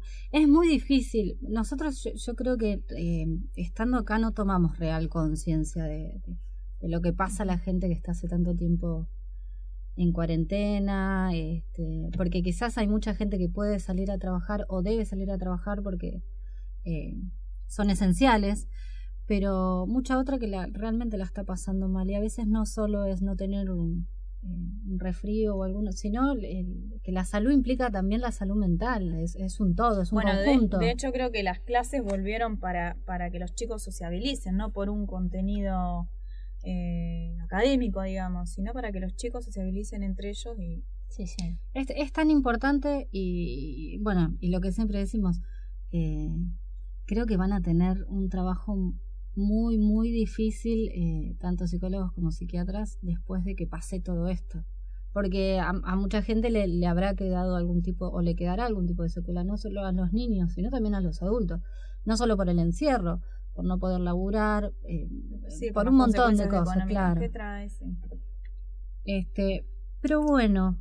Eh, Vamos finalizando. Vamos finalizando, pero quiero leer un, un mensaje que llegó de uno de, de nuestros compañeros. Dice, buenos días a la audiencia de la radio y a las voces que perpetúan el mensaje en esta era digital. Este, quería dedicar un tema a todos los que momentáneamente vivimos en este sueño antártico, de Soda Estéreo en la ciudad de la furia. El sol siempre sale, pero si no lo ves con los ojos del corazón, estará nublado aunque brille en tu rostro. Es nuestro querido poeta. Sargento ayudante Uncos. eh, bueno, que eh, tiene un poco relación con esto, ¿no? Tratar de, de- de ver el sol aunque no esté. Nosotras siempre decimos, ay, no vemos el sol, no vemos", pero en algún punto sabemos que está ahí y lo. Y, más lo- allá de lo que vivimos nosotros, para los que nos están escuchando, eh, hay, hay preguntas claves para hacerle al otro, como buenos días, ¿cómo estás? Eh, a veces es tan sencillo como, hola, ¿cómo estás? ¿Cómo te va? Y capaz que haciendo esa pregunta vos le cambias el día a una persona. Es tan sencillo como eso a veces. Porque tenemos, antes teníamos la, la- no, el trajín y las corridas de La acá para allá, el colectivo, el subtexto, que llegó tarde, que la clase, que la otra clase. Y hoy todo está más calmo, entonces hay más tiempo quizás para preguntar cómo está el otro. Tan Bueno, simple como es. Y el otro día, creo que una de las cosas que, que, nos, que nos va a dejar todo este caos es, el otro día hablaba con una amiga y, bueno, por distintas cuestiones familiares, ella estaba distanciada de mis hermanos, de, tenían una relación. Y me dijo, esto hizo que volvamos a conectarnos desde otro lugar. Eh, cada uno obviamente está aislado en- en- en su casa, no, no se pueden ver, no pueden y volvieron a tener una conexión que habían perdido quizás por cosas eh, que son eh, Efímeras. f- claro frívolas o cosas que, por- que por ahí hoy en día con toda la situación que se vive dicen "Nah, ¿qué, qué estamos haciendo Sí, tal cual. Eh, y volver a conectarse con la gente querida con Tenemos la mala costumbre de siempre esperar que pase algo para volver a, a juntarnos, es así. Eh, Sí. Pero bueno, no hay mal que por bien no venga, así Tal que cual, bienvenido. poder poder conectarse con esas cosas Sí. que son importantes la familia los amigos los afectos eh, imaginar y, bu- y buscar el tiempo para, para decir bueno ¿qué, qué es lo que realmente me gusta qué es lo que realmente quiero quizás uno no tiene la posibilidad "Ay, bueno yo quiero viajar por el mundo porque no me da el cuero para hacer Pero a eso veces no es, no es es buscar algo- el, el sí. imposible, es algo sencillo. Que Sí. tenga, ¿Qué me gusta? ¿Qué es lo que Claro. quiero hacer? Ah, Siempre hablamos, ¿a qué me quiero dedicar? ¿Qué Claro. quiero estudiar? Pero No por ahí sí vos a tenés tu carrera, pero ponerte a estudiar otra, algo que te dé placer, que te... Una que- simple receta que por ahí tenés ganas de hacer. Y hoy en Un día con, plantar con- una plantita. y hoy en día con la tecnología eh, se puede hacer porque decís no sé a mí me gustaría aprender a bailar tengo me dicen no pero Ponés. No, no puedo ir a- pero, Pero este aparatito el- le- el- el- te da la posibilidad de ver el hermano lo- Google, le los, yo. los tutoriales y un montón de cosas y tratar de, de reinventarse todo el tiempo. Me parece que ahí está eh, la clave. El hermano Google sabe todo. Cuando mi hija me pregunta, le digo, el hermano Google. A ver, a ver, el hermano Ojo, Google que, que- sabe más que yo. Tenés cuidado que a veces hay sí, cosas hay peligrosas. Hay cosas peligrosas, pero bueno, eh, a ver, a veces lo tenemos al alcance de la mano Y no nos damos cuenta. Entonces, si quieres plantar una plantita, fíjate cómo se planta. Si quieres hacer una receta de lemon pie y no sabes por qué no te la dejó la abuela, probá, un busca la tutorial. receta, a veces claro. algún tutorial te, te salen mal, ¿eh? pero No, pero No miren, chicas, acá en la Antártida, ¿cuántas cosas aprendí. Bueno, ayer estaba viendo cómo hacer eh, el queso más Más, Más firme, más firme, firme, más duro. con la misma eh, se le Sí, agrega sí, sí. yogur nada más que se le agrega Bueno, yogur chicas, yo les, yogur. les voy a contar cómo salió porque el gringo ayer hizo un cheesecake. Vamos a ver cómo salió. ah buenísimo Bueno, queremos probar. ¿eh? Gringo probar cheesecake. La, el- el- el- la- la segunda toma tenemos que probar, gringo. claro Este- para, ahora para el cumpleaños de la radio el depósito se puede jugar con un Con un cheesecake cheesecake. Vamos a probar a ver cómo salió eso. No, bueno, pero es eso, es tratar de de probar Es intentarlo. Es- Es- y preguntar cómo está el otro e ir a lo e ir a lo a lo a lo elemental, a lo más básico del simple. ser humano, sí. ¿Y qué vamos a cerrar este hermoso bloque? Ahí vamos a escuchar entonces un, un temón, ¿eh? Un muy bello tema. Sin querer queriendo. Sin querer queriendo, es verdad. No se llama así, ¿eh? No, no, no. Como que está ahí puesto sin querer queriendo. Exactamente. Vamos a escuchar a Fito Páez con el tema Y dale alegría a mi corazón, que de paso se lo voy a dedicar a Flavia Tavares de Campana, que me lo pidió ayer para que se lo pasara hoy en la radio. Para ella, entonces. Besos enormes. Para todos.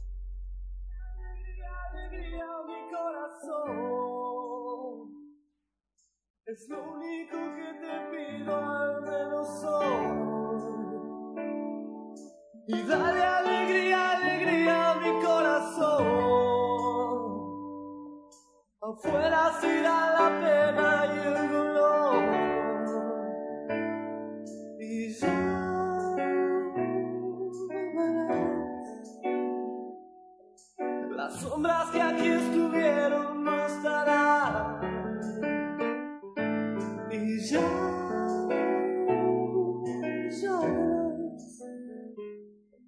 Bebamos y emborrachemos la ciudad.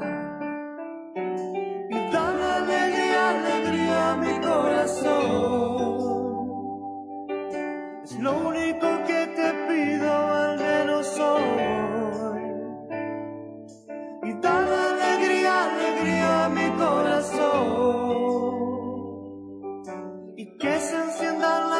luces de este amor.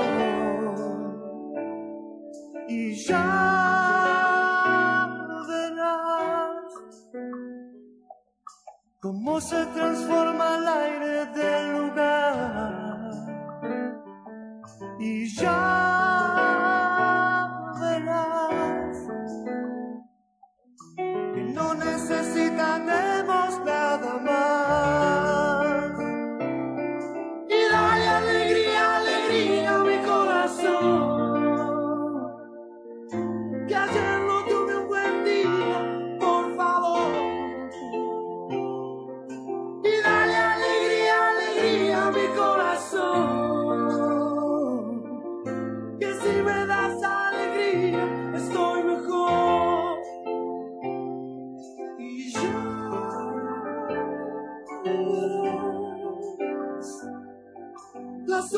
que aquí estuvieron no estarán.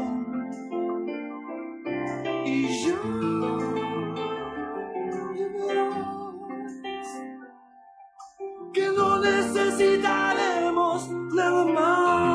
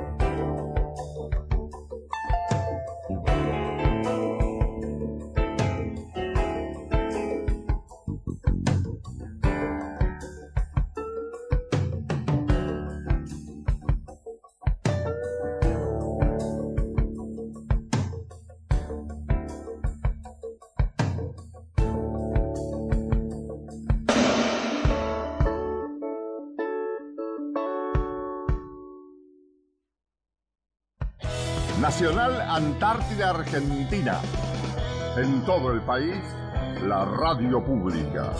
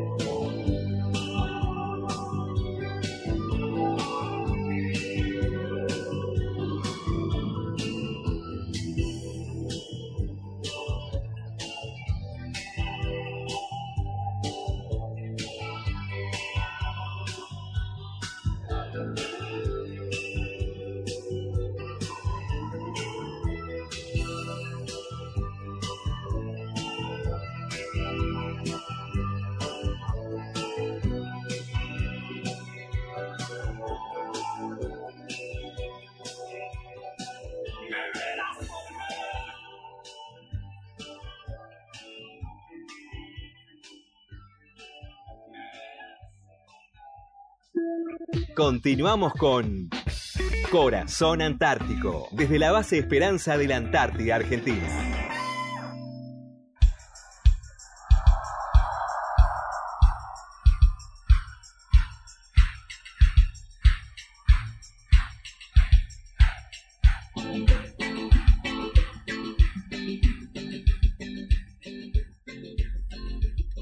Seguimos en Corazón Antártico, tercer bloque, 12 y 19 minutos del mediodía. Estábamos escuchando primero a Natalie Pérez, varada en Villa.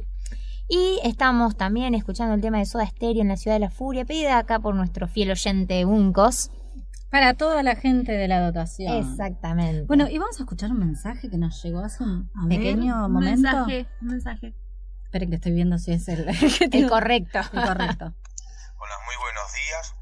Soy Jorge de Castelar. Soy radioaficionado LU2 EV. Y estoy en compañía de, de Mariano, radioaficionado LU1DRY. Eh, deja- queremos dejarle los saludos para ustedes, chicas. Muy, muy lindo lo que están haciendo. Y un saludo grande para todas ustedes, de acá de Castelar. Bueno, un beso grande a todo Sí, Castelar. que Muchas siempre nos escuchan ellos desde Castelar. Están ahí fieles todos los miércoles. Muchas gracias. Bueno, y mándenos saludos para el, el programa que viene para el cumple de la radio, así los pasamos. Queremos los saludos para el cumpleaños número 41. Nos- audio de 20 segundos. Más o no, menos. el operador los va a cortar, chicos. Más Alguien que menos. quiera contar algo relacionado. también, Yo si quieren también. contar Tenemos algo, una idea. ¡Feliz cumple, LRA 36! Lo que quiera. Nombre, Desde- lugar, no se olviden de Desde decir- Castelar, acá, Roberto, Mariano, Alejandro y todos. Les mandamos un beso grande. y Eh, nosotros también les vamos a responder. No, están mandando, chicos, están mandando mensajes, eh, chicas que, andu- que estuvieron acá hace Locutoras. muchos, muchos años atrás. Eh, por ahí cuentan un poco cómo era antes, porque antes no tenían, todo, no, no estaba internet, no salían por internet. Sí, nosotros estuvimos a full este año con las redes sociales. Sí. Bueno, También. porque no había, A full. no, no existía, no existía, mm, creo que no existía internet en ese, sí existía internet, Sí, pero no, No había acá. Claro. Eh, 2007, año 2007, por ahí. No sé cómo Eh, se eh, manejaba. pará, no, en el 2005 se, me parece que hicieron todo. ¿No? Sí. Sí, pero no salían 2005 así por internet como estamos saliendo nosotros. Ah, no. Nosotros salimos por streaming, por onda corta. Era mucho onda FM, corta ellos. Eh, ¿Qué más? Por mobile. Bueno, Eh, Acá retransmisión. tenemos, acá tenemos un montón de postales eh, que han venido de esos años y de años anteriores, eh, muy lindas. Que... Que nos mandaron a qué código postal. 9411, Antártida, Argentina. Y queremos agradecer los mails recibidos a los radioaficionados que nos sigan escribiendo. El mail es trana LRA36, no lo dijimos hoy, arroba No. radionacional.gov con becorta.ar. Vamos a estar mandando la tarjeta QSL. Se pueden comunicar al 0810 222 0770 interno 216. Nuestro WhatsApp, por si no lo recuerdan, es 2903 410212. El Instagram LRA36-corazón.antártico y el Facebook Esperanza San Gabriel. Nos escuchan desde la página de Radio Nacional www.radionacional.com.ar y por la frecuencia De 15.476 kilohertz. De memoria se lo Sí, sí, chicas, me he equivocado. Hay que. Bueno, así que estamos esperando. Cuando todos los que hayan escrito todavía, obviamente no vino, no vino el Hércules, no vino el Twin, no vino, no estamos recibiendo cartas. Pero mándenlas porque en algún momento llegan. Llegan. Si no las leemos nosotros, las lee la gente que va a estar en la radio Sí, trabajando el sí, año que viene. Así La que próxima votación. Con Sí. las redes sociales que tenemos también pueden escribir la carta, nos mandan la foto de la carta a nuestra red social, a que nuestro llegue, Facebook, LRA eh, 36-corazón.antártico, y después la mandan por el correo y cuando llegue, llegue, pero por lo menos nosotros ya la leemos, ¿viste? Así no nos Porque con las ganas. aparte acá no, no, no, no es que llegan las cartas y está todo guardado, están todas las postales de los Sí. años, hay cartas de distintos años, está todo guardado acá, así que es un lindo... Bueno, nosotros Recuerdo. también podemos enviar a alguien allá eh, que llegue Sí. cuando llegue. Sí. Sí. Vamos a llegar antes Hay nosotros. que mandar Una una vez para los 15 de Yuriana. Le escribís una carta Claro, ahora y, y la llega. abre. A los 15. Sí, claro, para los razón, 15 dentro de la ocho abre. años Mira, la abre. mamá te la escribió cuando Desde tenía... la Antártida para Claro. Claro. Sí, sí, Sí. estamos, el Trana nos acá nos sopla que son los últimos programas, sí. Es verdad. Estamos Ya. finalizando, llegamos al terminando 30 y ahí vamos a Nuestro ver. ciclo de corazón antártico Sí. viene finalizando. Pero por ahora... Sea octubre. Seguimos bueno, hoy- acá. hoy Calmación, dije. Hoy sea ya octubre, dijo Juli, es verdad. Y, y los chicos terminan las clases, ya ellos ya tienen fecha para finalizar, que a mí me sorprende, ¿no? De falta de costumbre, Sí, nunca sí. terminan en esta fecha, pero bueno, el 30 de octubre ya los chicos terminan la escuela. Sí, ya esta semana terminan Nada, con Vamos a, semanas. tener, vamos a tener, igual después vamos a estar contando, va a haber dos egresados. Hay dos de egresados. jardín uno y de de jardín escuela. y otro de la primaria. Gran fiesta gran vamos a hacer. La Sí, última, cena, una cena de, de egresados. vamos a El tener. 24 vamos a estar festejando los cumplemes. El cumplemes, último cumpleaños. cumplemes. No, poquitos, no hay tantos. Cuatro son, Cuatro. cuatro, Sí, cuatro. sí. Y bueno, y, el, y uno de nuestros oyentes cumple el mismo día. También esperemos que esté Claro, el, el festejan. contento. Ah, no, ese, es verdad. Ese día. Ese día va a ser su cumpleaños. Ah, claro, festejan El el mismo día, día, para no caía de quién hablaban, sí. Todo el día. ¿A quién le toca ahora? A mí me toca María. No, no, festejar. Eh, a los A los profes. profes, a los profes les no toca. sé con quién, claro, no sé con con quién quién. auxiliar. Con, Así sí, que con los chicos profes del- van a estar ahí haciendo Decorando toda el la salón. ornamentación, nosotros con el servicio de mesa, Vamos Yo ya hice mi último servicio Ya de mesa, no se vale. No sabe, mirá si nos seguimos quedando. Yo, chicas, No que ustedes. victoria. Yo que ustedes. eh, Nunca cantes Estamos a victoria. 14 de octubre. recién. Exactamente. Calmación. No te quiero Calma, pinchar. Dale, dale, Tranquilización, calmación, no La se palabra habla así. sabemos Ay, nos que es escucha, calma, nos escucha Alejandro y No la no- decimos a propósito. Sí, La sabemos que decimos nos, a propósito. Nos Pero hay que aclararlo, che. Nos llega a escuchar Pasa que estábamos más serias en los programas de Al Mundo, donde nos decíamos todo muy correctamente, y bueno, últimamente Sí, no. estamos tirando la casa por la ventana. Se termina el año. Como todavía no nos retaron, claro. Como todavía no nos retaron, nosotras seguimos así. No nos pusieron en penitencia. No. Mientras no nos reten, Lo que queremos ver, que recién hablábamos, son los, los polluelitos, verlos Ay, así, ojalá ver lleguemos. cómo Ay. cómo son. esperen a. A tener que si no con la No nos vengan la a buscar hasta que nazcan los primeros pichones. Claro, queremos ver cómo son, así de lejitos. Vamos ¿no? a llamar a ¿Qué las hacen? autoridades. Sí, por favor, déjenos ver los primeros pichones y después nos vamos. No nos van a dar bola, me parece. Cuando cuando vinimos estaban. Pero ya creciditos. ya creciditos Pero le, le quedaban, claro, le quedaban ahí. Parecían un trapito de piso así viejito, viste, que se le va sí. cayendo la pelusa. Pelusa Son muy pelusa gris. Una sí, pelusa una gris pelucita gris, los pingüinos. Pero bueno, qué lindo. Y si no, bueno, que nos manden fotos los que se queden. Bueno, bueno, Volvemos a las efemérides Volvamos, nuevamente. Este domingo 11 de octubre fue el Día Nacional de la Patagonia. La fecha nos recuerda el acto legal que en el año 1878 dispuso la creación de la gobernación del territorio nacional de la Patagonia, desde el océano por el este hasta la cordillera por el oeste y desde los ríos Negro y Neuquén por el norte hasta el Cabo de Hornos por el sur. Ese 11 de octubre de 1878, el presidente Nicolás Avellaneda sancionó la ley 954, creando dicha gobernación y estableciendo la sede de las autoridades en la ciudad de Mercedes de Patagones, luego ciudad de Vierna. En el mes de diciembre de 1878 llegó el gobernador de la Patagonia, coronel Álvaro Barros. Hay que tener en cuenta que en esa época no existían caminos ni ferrocarriles, por lo cual el gobernador llegó en barco. El 16 de octubre de 1884 la Patagonia fue dividida en cinco gobernaciones, Río Negro, Neuquén, Chubut, Santa Cruz y Tierra del Fuego. Por ley 25.394 se estableció el 11 de octubre de cada año como Día Nacional de la Patagonia en recuerdo de ese día del año 1878. La Patagonia como impulsora de áreas protegidas. Fueron estas tierras sureñas las que dieron la idea original para nuestros parques nacionales.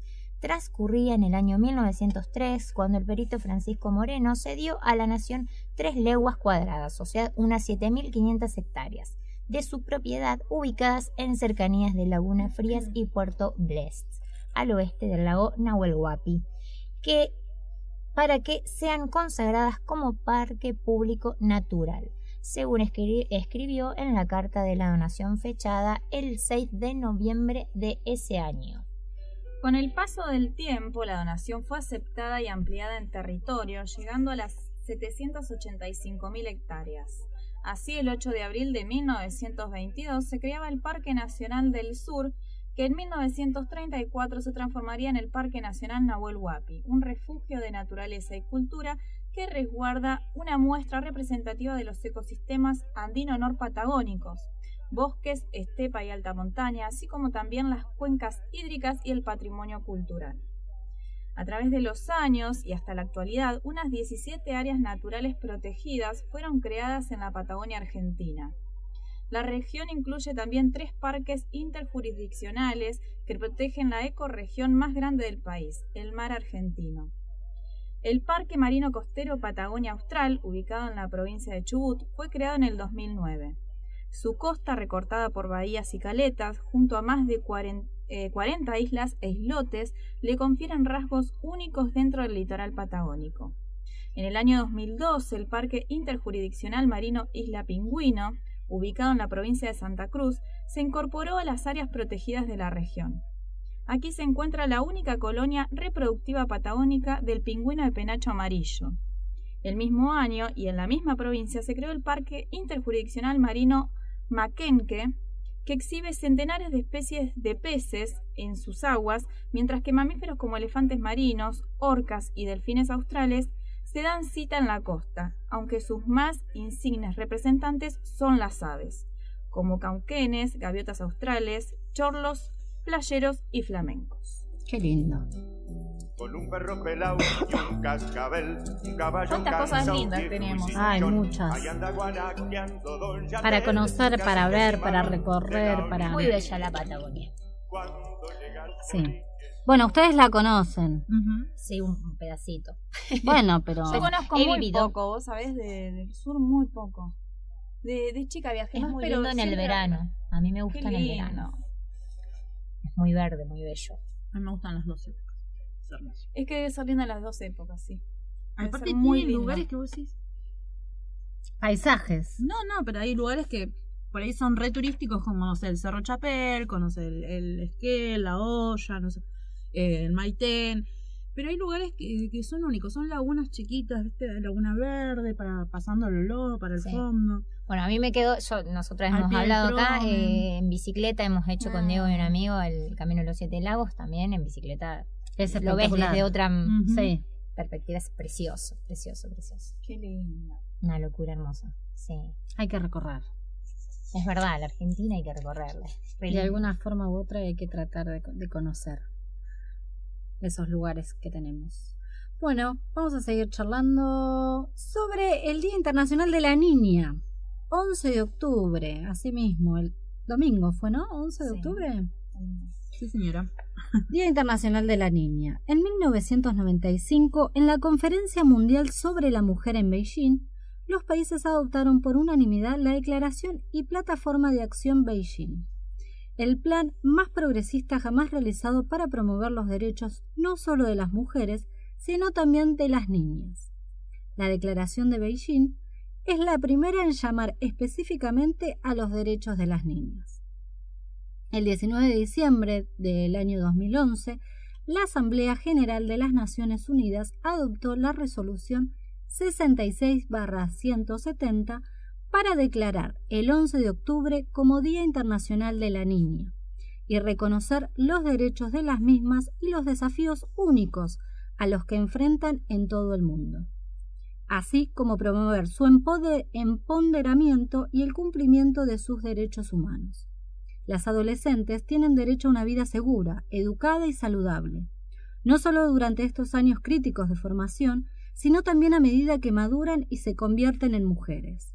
La inversión para ello pasa por la defensa de sus derechos en pos de un futuro más equitativo y próspero, en la mitad de la humanidad sea en el que la mitad de la humanidad sea un socio igualitario para resolver los problemas del cambio climático, los conflictos políticos, el crecimiento económico, la prevención de enfermedades y la sostenibilidad global. Las niñas están rompiendo los límites y las barreras que plantean los estereotipos y la exclusión, incluidos los dirigidos a los niños con discapacidad y los que viven en comunidades marginadas. Como emprendedoras e innovadoras e iniciadoras de movimientos globales, las niñas están creando un mundo que es relevante para ellas y las generaciones futuras. El progreso de las adolescentes no ha ido a la par con las realidades a las que se enfrentan hoy en día y el coronavirus ha empeorado aún más estas brechas. Este año, bajo el lema Mi voz, nuestro futuro en común, debemos aprovechar la oportunidad para imaginar un mundo mejor con la inspiración de las niñas adolescentes, un mundo en el que se sientan motivadas y gocen de reconocimiento, en el que se las tenga en cuenta y se invierta en ellas.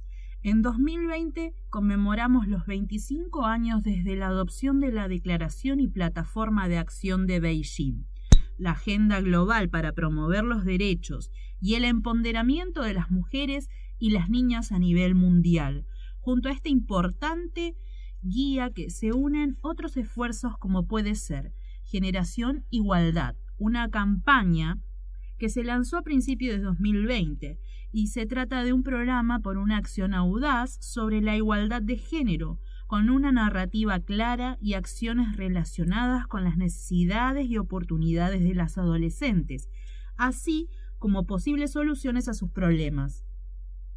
Mientras las niñas adolescentes de todo el mundo reivindican su poder como impulsoras del cambio, en el Día Internacional de la Niña, en el 2020, nos centramos eh, sus peticiones para que puedan vivir libres de la violencia por razón de género, de las prácticas nocivas y del VIH y SIDA.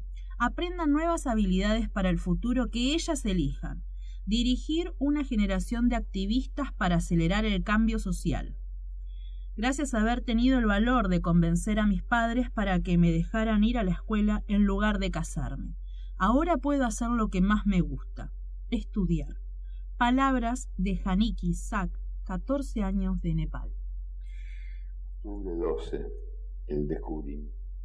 Este, eh, cuando estábamos preparando el, el, tema del Día del Internacional de la Niña, uno a veces, eh, yo, yo, pensaba, ¿no? Como uno a veces se centra en lo que le pasa a uno dentro de su, de su, de su círculo, ¿no? Porque uno dice, bueno, pero hoy en día la mujer está tan empoderada, las niñas hoy escuchás a las adolescentes y tienen una valentía, una fuerza, un, un, empoderamiento que antes nosotras no teníamos. Pero porque nos basamos en una región específica. Claro, y cuando estaba leyendo el, la historia, la de, historia de, esta niña, de tener que decirle a tu, a tu familia, eh, che, mira, no me quiero casar, pero quiero estudiar, ahí se te abre la cabeza y dices, che, pará, este, te queda, un, queda para hacer un trabajo una concientización no solo a nivel eh, nacional sino a nivel mundial. Es tan grande tanta tanta bueno hay culturas donde ni siquiera las dejan mostrarse no, sigue siendo muy machista sí.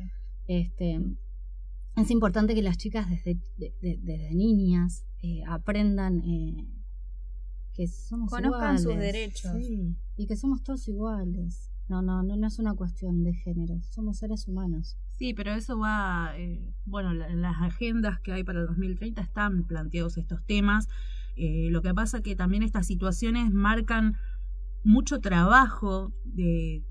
Bueno, por ejemplo, en la minería a pequeña escala, el trabajo de minería a pequeña escala, el 100% son mujeres eh, adultas, ancianas y niños muy pequeños y niñas niñas que quieren ir a la escuela, que quieren leer, que madres y abuelas que no, no están alfabetizadas. Entonces, si no partimos por lo básico de alfabetizar a toda una sociedad adulta. Bueno, hay muchas mujeres a las cuales no se le permite, eh, acceder a la educación. La alfabetización en el mundo todavía eh, es una cuenta pendiente. Pero bueno, lo bueno es que eh, de a poco los distintos movimientos, las niñas, las adolescentes, las mujeres ya eh, que están reaprendiendo, porque estamos reaprendiendo todo, eh, están levantando la voz y eso es importante.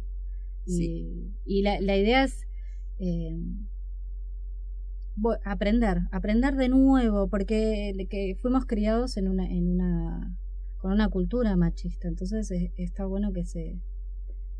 Hay una palabra que se usa mucho que en este momento no, no me sale para variar.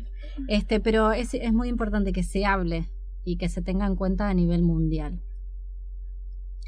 Ahora sí, vamos a escuchar, ah, para introducir al, al efeméride siguiente, vamos a escuchar un audio. 12, el descubrimiento. Ya por la fecha se habrán dado cuenta. En 1492 los nativos descubrieron que eran indios descubrieron que vivían en América, descubrieron que estaban desnudos, descubrieron que existía el pecado, descubrieron que debían obediencia a un rey y a una reina de otro mundo y a un Dios de otro cielo, y que ese Dios había inventado la culpa y el vestido, y ese Dios fue calumniado por, quienes le atribuyeron la orden de que fuera quemado vivo quien adorara al sol y a la luna y a la tierra y a la lluvia que la moja.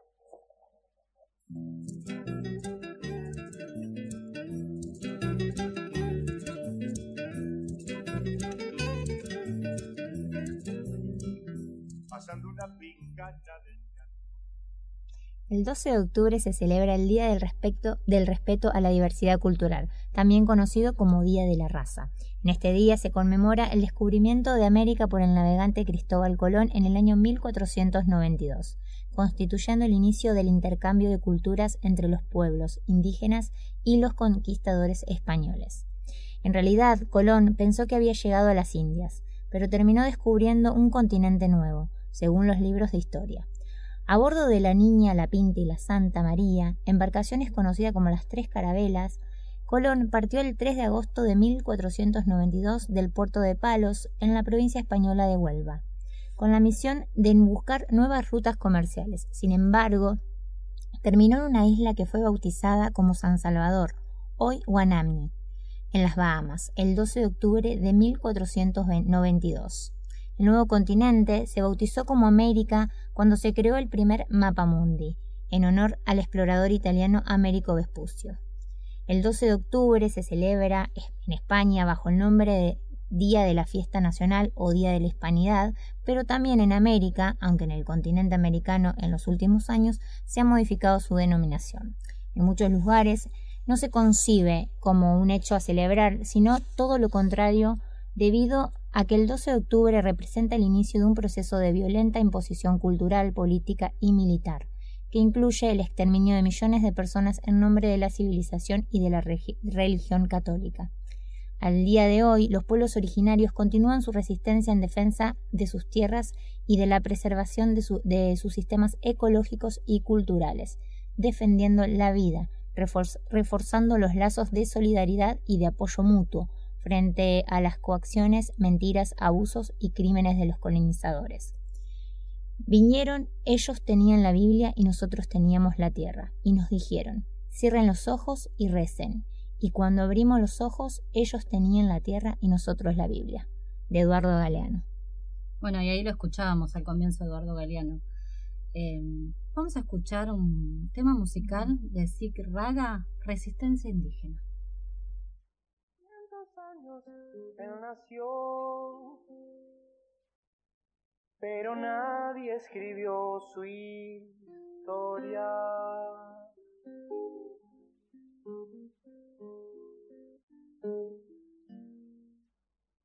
Vinieron los dueños del cielo a matar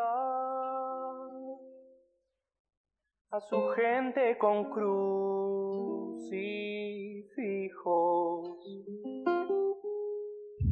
cañones y sangre, su historia.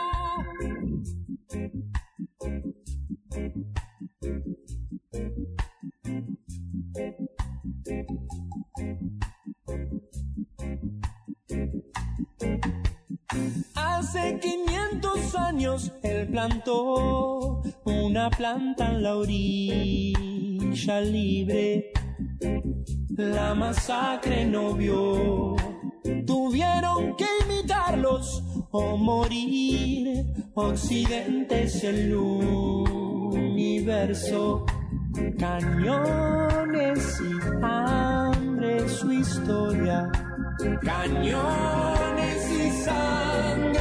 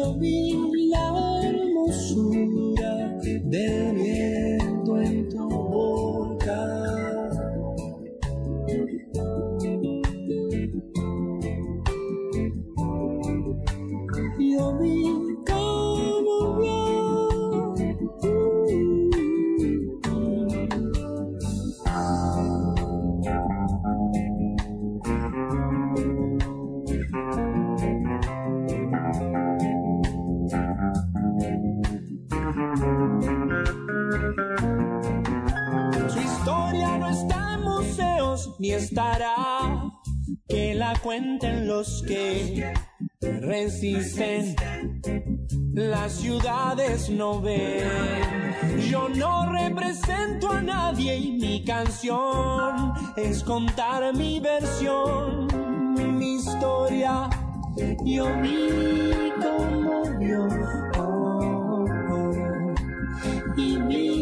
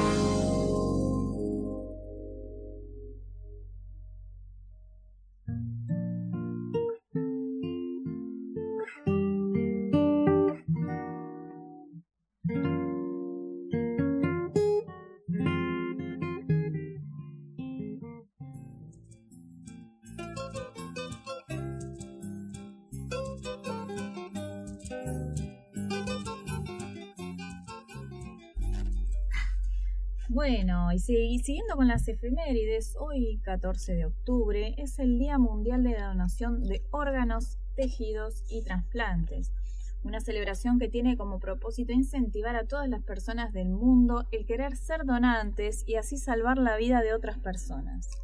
Hoy en día persisten muchas creencias que impiden que los individuos del mundo eh, no quieran ser donantes. La creencia más popular nace en una leyenda urbana que trata de un hombre que despierta metido en una bañera con hielo y una nota que dice que uno de sus riñones fue extirpado. Esta historia caló tanto en las personas que hasta se hizo una película sobre el tema.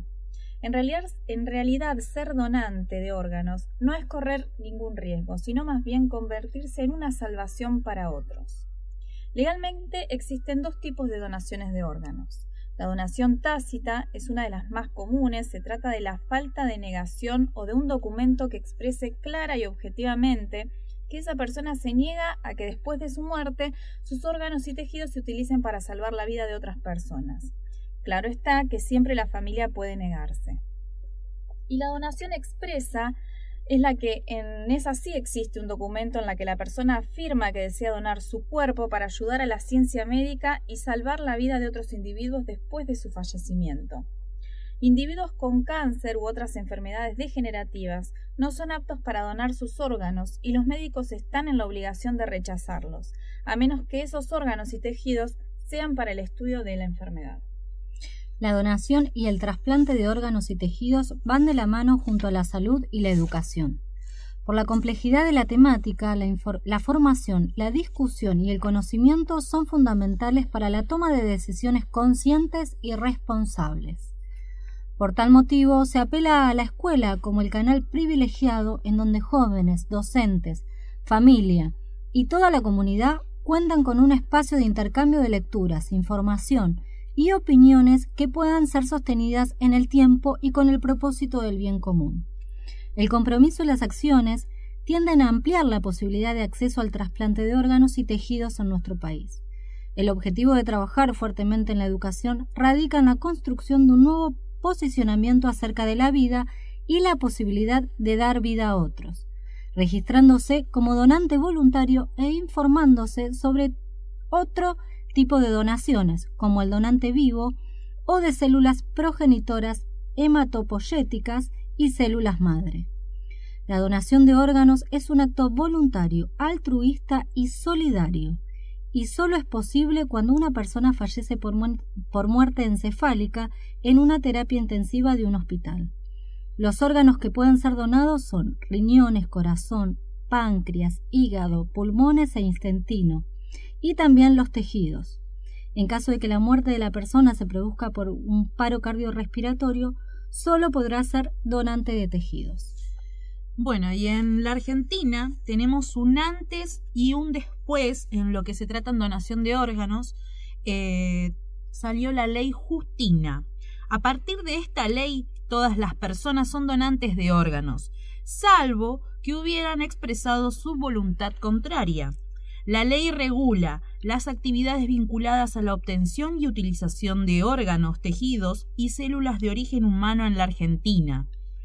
Prevé que los establecimientos de salud habilitados para hacer trasplante cuenten con servicios destinados a la donación, que permitan detectar, evaluar y tratar al donante.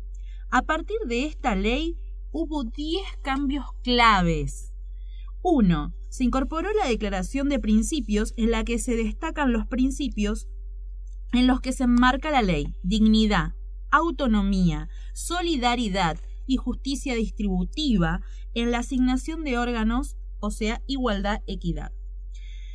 El segundo punto se explicitan los derechos de donantes y receptores a la intimidad, privacidad y confidencialidad a la integridad, a la información y al trato equitativo e igualitario. Se establece la prioridad de traslado aéreo y terrestre de los pacientes con operativos en curso. 3. Se creó el servicio de procuración en los hospitales públicos y privados que deberán contar con servicios destinados a la donación de órganos y tejidos que permitan garantizar, garantizar la correcta detección, evaluación y tratamiento del donante.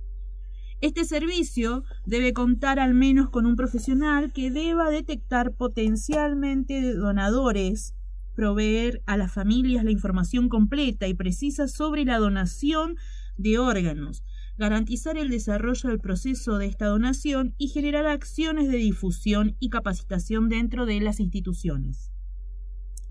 También establece un régimen de capacitación permanente para el recurso humano afectado al proceso de donación y trasplante. Y en el punto 4 se incorpora la donación renal cruzada. Sí, también tenemos el 5. Se mantiene la manifestación de voluntad expresa negativa o afirmativa a la donación de órganos para los mayores de 18 años. El punto 6. Donantes presuntos. Se mantiene la posibilidad de realizar la ablación de órganos y o tejidos sobre toda persona capaz mayor de 18 años que no haya dejado constancia expresa de su oposición a que después de su muerte se realice la extracción de sus órganos o tejidos.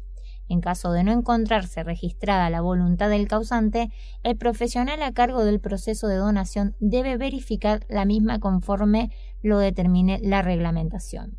Punto 7. Menores. Se posibilita la obtención de autorización para la ablación por ambos progenitores o por aquel que se encuentre, se encuentre presente. Punto 8. Se simplifican y optimizan los procesos que requieren intervención judicial. Punto 9. Certificación del fallecimiento. Se simplifican y optimizan los procesos de diagnóstico de muerte. Se seguirá el protocolo establecido por el Ministerio de Salud de la Nación con el asesoramiento del INCUCAI.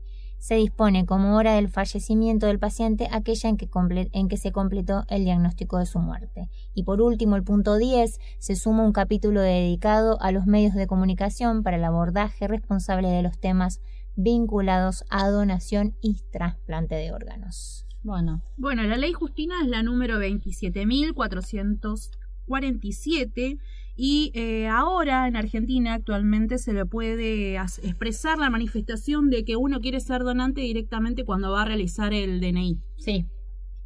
Cuando se va a realizar DNI puedes eh, dejar tu voluntad expresa. Hay un, creo que hay un registro, me parece. El RENAPER, en el RENAPER, en el registro civil, si vos querés cambiar tu DNI, también podés hacer. Este, es más que importante, bueno, todo lo que hablábamos, donación de órganos, donación de sangre, donación de leche materna, un montón de Plasma, células Bueno, madres. células madres, un montón de... Lo de células madres es también muy. O sea, yo tengo amigos que, particularmente la hermana tenía leucemia y se retrasó el proceso de cáncer. No, no, no tuvo buen fin, pero bueno, eh, él donaba las células madres. Es muy, es muy importante que tomemos conciencia de que no, no por ser donante vos estás corriendo esto que decían un riesgo.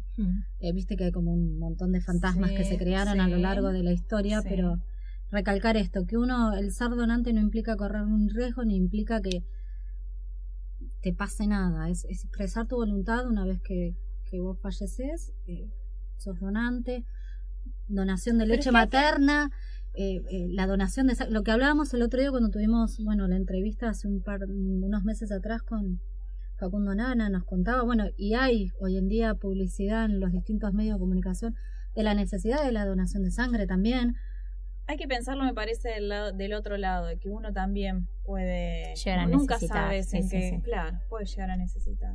Entonces, y esto de que eso es donar. una es una actitud completamente altruista Acá hay un- en la campaña, bueno, yo ahí puse mi estado. En el cielo serás un ángel, en la tierra puedes ser un héroe para salvar vidas. En este Día Mundial de la Donación de Órganos y Tejidos. Bueno, y era, eh, siempre me quedó en la cabeza lo que dijo aquel día Facundo, que nos decía, bueno, ¿querés salvar una vida? No, no necesitas ni ser médico, ni ser superhéroe. ni- es Don- esto, es donar sangre, ser donante eh, expreso de órganos, eh, colaborar con pequeños detalles como, bueno, poder donar eh, leche materna, un montón de otras cosas que son chiquititas que van haciendo a un todo. Bueno, y nos vamos. Eh, Cerramos el bloque, vamos a escuchar un poco de música, en este ¿Vos? caso.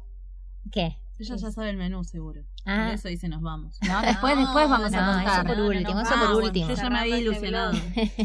Bueno, vamos a escuchar a Daniela Herrero junto a Rodrigo Crespo con el tema En el séptimo día.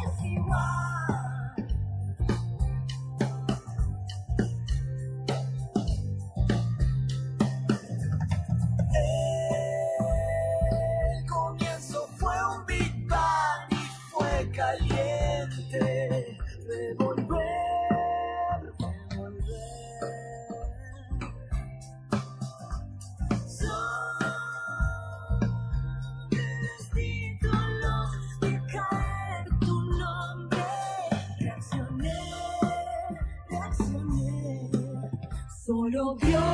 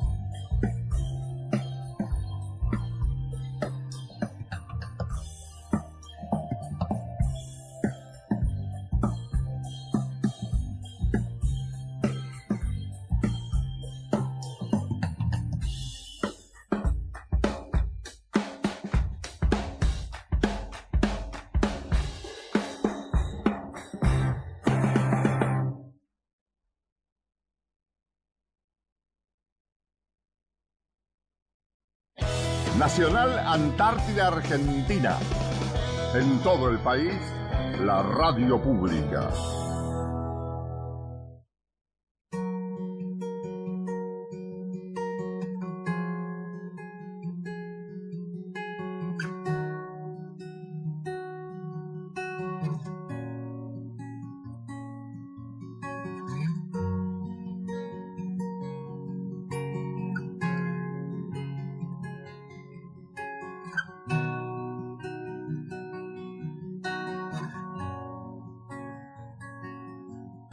Desembarco sin amarre, voy sin rumbo ni equipaje.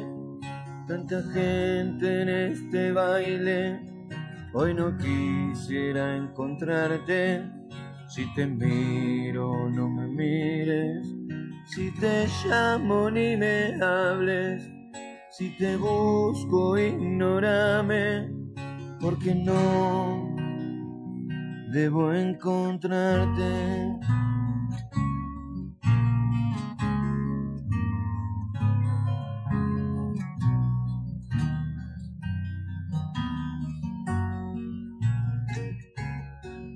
Cambio el whisky por los mates y las noches por las tardes.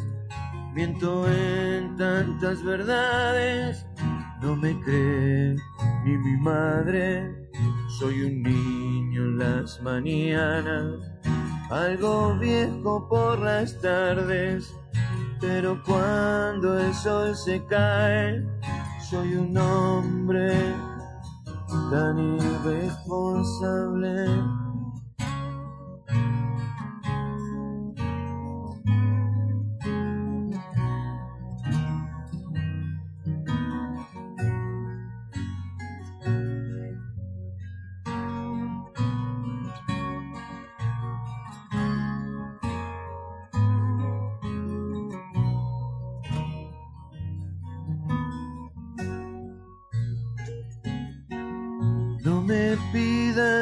No sangre, mucho menos que no extrañe. Voy sin rumbo ni equipaje, voy perdiendo hasta el coraje. Soy un niño en las mañanas, algo viejo por las tardes, pero cuando el sol se cae, soy un hombre tan irresponsable. Voy perdiendo con el tiempo, ganando, quién lo sabe. Quiero vivir este viaje y dejar de recordarte.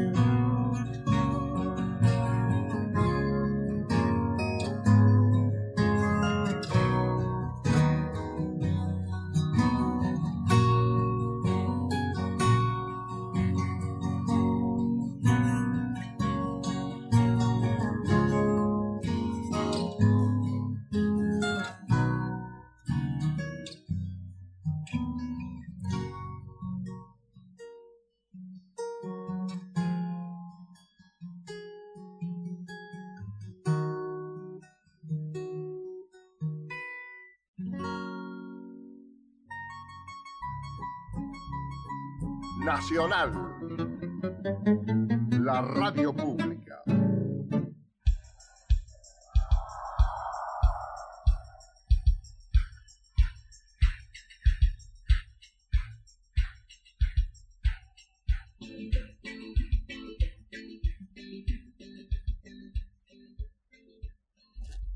Muy bien, cuarto bloque, estamos llegando al final del programa. Eh, 1306, chicas de la tarde. Nos quedó Nos pasamos. el. Nos charlamos mucho, Y me estamos, sí, parece. estábamos escuchando ahí al Averizo con el tema vulnerables. Y se nos pasó la hora, se nos pasó. Bueno, pero está bueno que pase eso. Significa que no- no- nos encontramos Bien. en una en, una charla de café. Sí, ni hablar. Vamos a Vos- escu- eso. un mensajito. Dale. Hola chicas, buen día. Las estoy escuchando de acá, recién estaba escuchando ahí que las llamó un amigo también, Jorge de Castelar, en compañía del hijo, así que bueno, la verdad que el día por acá hermoso, 27 grados de temperatura y este, escuchándolos de muy bonita forma. ¿eh? Así que bueno, la verdad, éxitos y como siempre, los programas son excelentes. Y por supuesto, el abrazo extensivo para todos los integrantes de la, de la base. ¿eh? Así que bueno, desde acá los escuchamos atentos y por supuesto con el cariño de siempre. Guillermo de Castelar. Un beso grande, Un Guillermo. Un grande, Guillermo. Ahí Castelar presente nos, nos Eso acompañan queremos, que nos manden audios, saludos. Sí, eso, por ahí Poder escucharlos. Nosotros tenemos que chequear los audios, pero los pasamos a todos. Sí, obvio, obvio.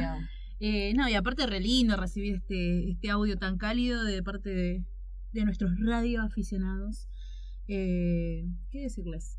Que nos estamos yendo. Y una evolución repositiva, además. Sí. Ah, nos agrandamos, ¿eh? No, No, sé no. si pasamos ahora La por la puerta. ante todo. Cada tanto una agrandadita viene bien.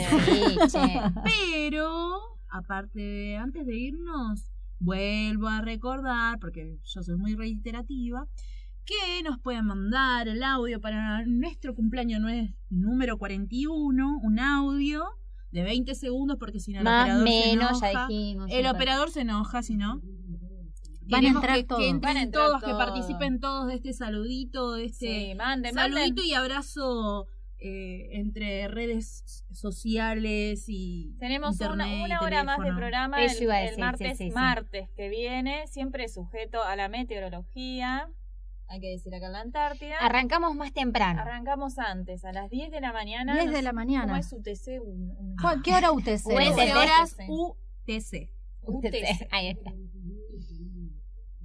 Bueno, sí. Vamos, a, hacer surprise, vamos a hacer Vamos a traer los bonetes, la torta. Le vamos a mostrar la picada que nos vamos a comer, no mentira. eh, aceptamos regalos. Manden por correo. Manden por correo y si no doble eh, regalo, no Regalos virtuales, viste que los videitos así sí, que nos escuchan de las un audio, Las QSL van a ser eh, especiales, van a ver QSL especial. Horacio Volati va a hacer unas hermosas QSL para nuestra LRA36 eh, así que no van a ser las mismas, van a tener que escuchar ese día el programa.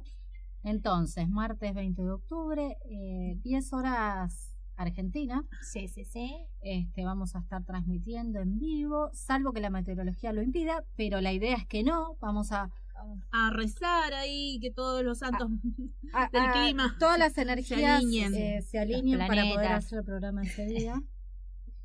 Este, y compartir con ustedes estos 41 años de radio de LRA 36, que fueron 41 años de un Sí. trabajo eh, constante eh, y realizado por un montón de personas, porque hoy estamos Sí. nosotras, pero por acá pasaron cantidad y cantidad. y saca cuenta, más o menos. No voy a hacer cálculos no, ahora no, porque ahí me no, ahora no me ¿Qué? pidas. 41 por 5, Casi ¿cuánto? No 200 sé. personas, más o menos, Este, aproximadamente, en lo que va el transcurso Sin de- contar la gente que trabajó en lo que fue la de construcción. estos 41 años. más toda la gente que viene en los veranos a trabajar desde Radio Nacional, a colaborar con reparación de equipos, cambio, un montón de, de otras cosas. Más toda la gente que nos ayuda programa a programa, bueno, somos nosotros cinco, hay No, mucha bueno, mano dando vueltas. Sí. Desde la gente, desde la gente de Radio Nacional, bueno, lo tenemos a, ahí a, a Volati, Juan Benavente, a Juana, Corola, toda la gente que es del Coco Antar, que participa desde el Coco Antar, porque mucha información de la DNA, capturamos por ahí. del Instituto Antártico. Todo- toda- todas las, las entidades que colaboran todo el tiempo, que hacen a lo que es la actividad antártica argentina.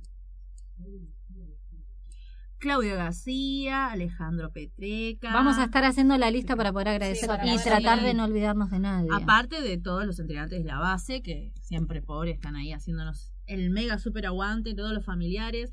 Eh, ¿Quiere que redondee? y pará, sin, Te mandé al frente, Julia, fuiste vos. Ah. sin- sin olvidarnos No, obviamente de los, de los fieles oyentes que son los diexistas y los radioaficionados que Sí. están ahí al pie del cañón siempre. Que si no es en vivo, nos escuchan después retransmitidos. Manda tu audio a LRA36 por los 41 años de LRA36 al WhatsApp 2903 41 02 12. Así los podemos pasar a todos el día del cumpleaños de la radio y hacemos un mega festejo. Es así. Bueno, Ahora sí. ahí está.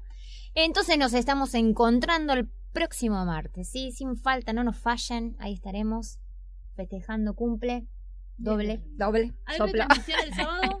Doble, doble. Si Dios Doble. quiere, hay retransmisión el sábado Bien. a las 15 UTC.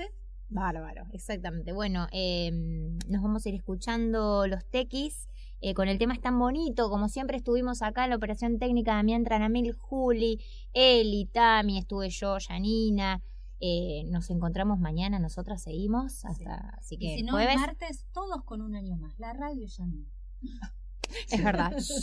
bueno, eh, que tengan un excelente miércoles. Eh, nos estamos viendo pronto o escuchando mejor. Hasta el martes. Hasta el martes. Es tan bonito tenerte, saber que me quieres, te quiero, lo sabes, lo sé. Es tan bonito hablarte al oído y sentir en tu piel lo que pasa en mi piel. Es tan bonito tenerte conmigo, saber lo que sientes por primera vez. Es tan bonito poder abrazarte y sentir tus latidos tan cerca de mí. Es tan bonito hablar en silencio, saber lo que quieres que sepas de mí. Es tan bonito cuidar de tu sueño y en un tierno beso mirarte dormir. Es tan bonito en cada momento saber lo que sientes, hacerte feliz. Es tan bonito andar de tu mano, es tan bonito. Es tan bonito crecer a tu lado, es tan bonito. Es tan bonito tenerte conmigo, es tan bonito. Es tan bonito amarte, hijo mío, es tan bonito.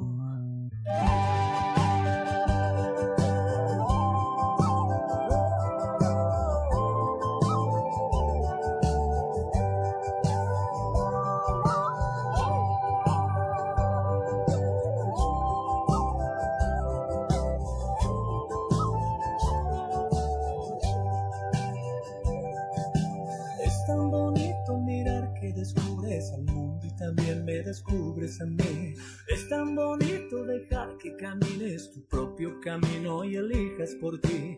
Es tan bonito el amor que yo siento que nada ni nadie me aleja de ti. Es tan bonita la vida, hijo mío, que sobran motivos para ser feliz. Es tan bonito andar de tu mano, es tan bonito. Es tan bonito crecer a tu lado, es tan bonito. Es tan bonito tenerte conmigo, es tan bonito. Es tan bonito amarte, hijo mío, es tan bonito.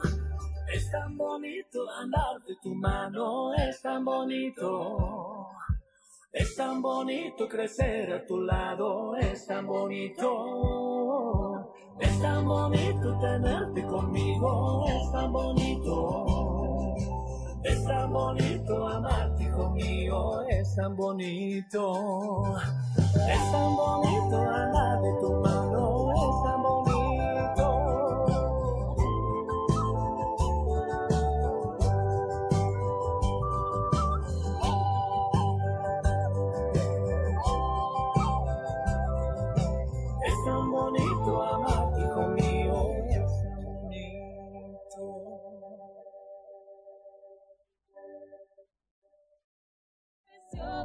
open.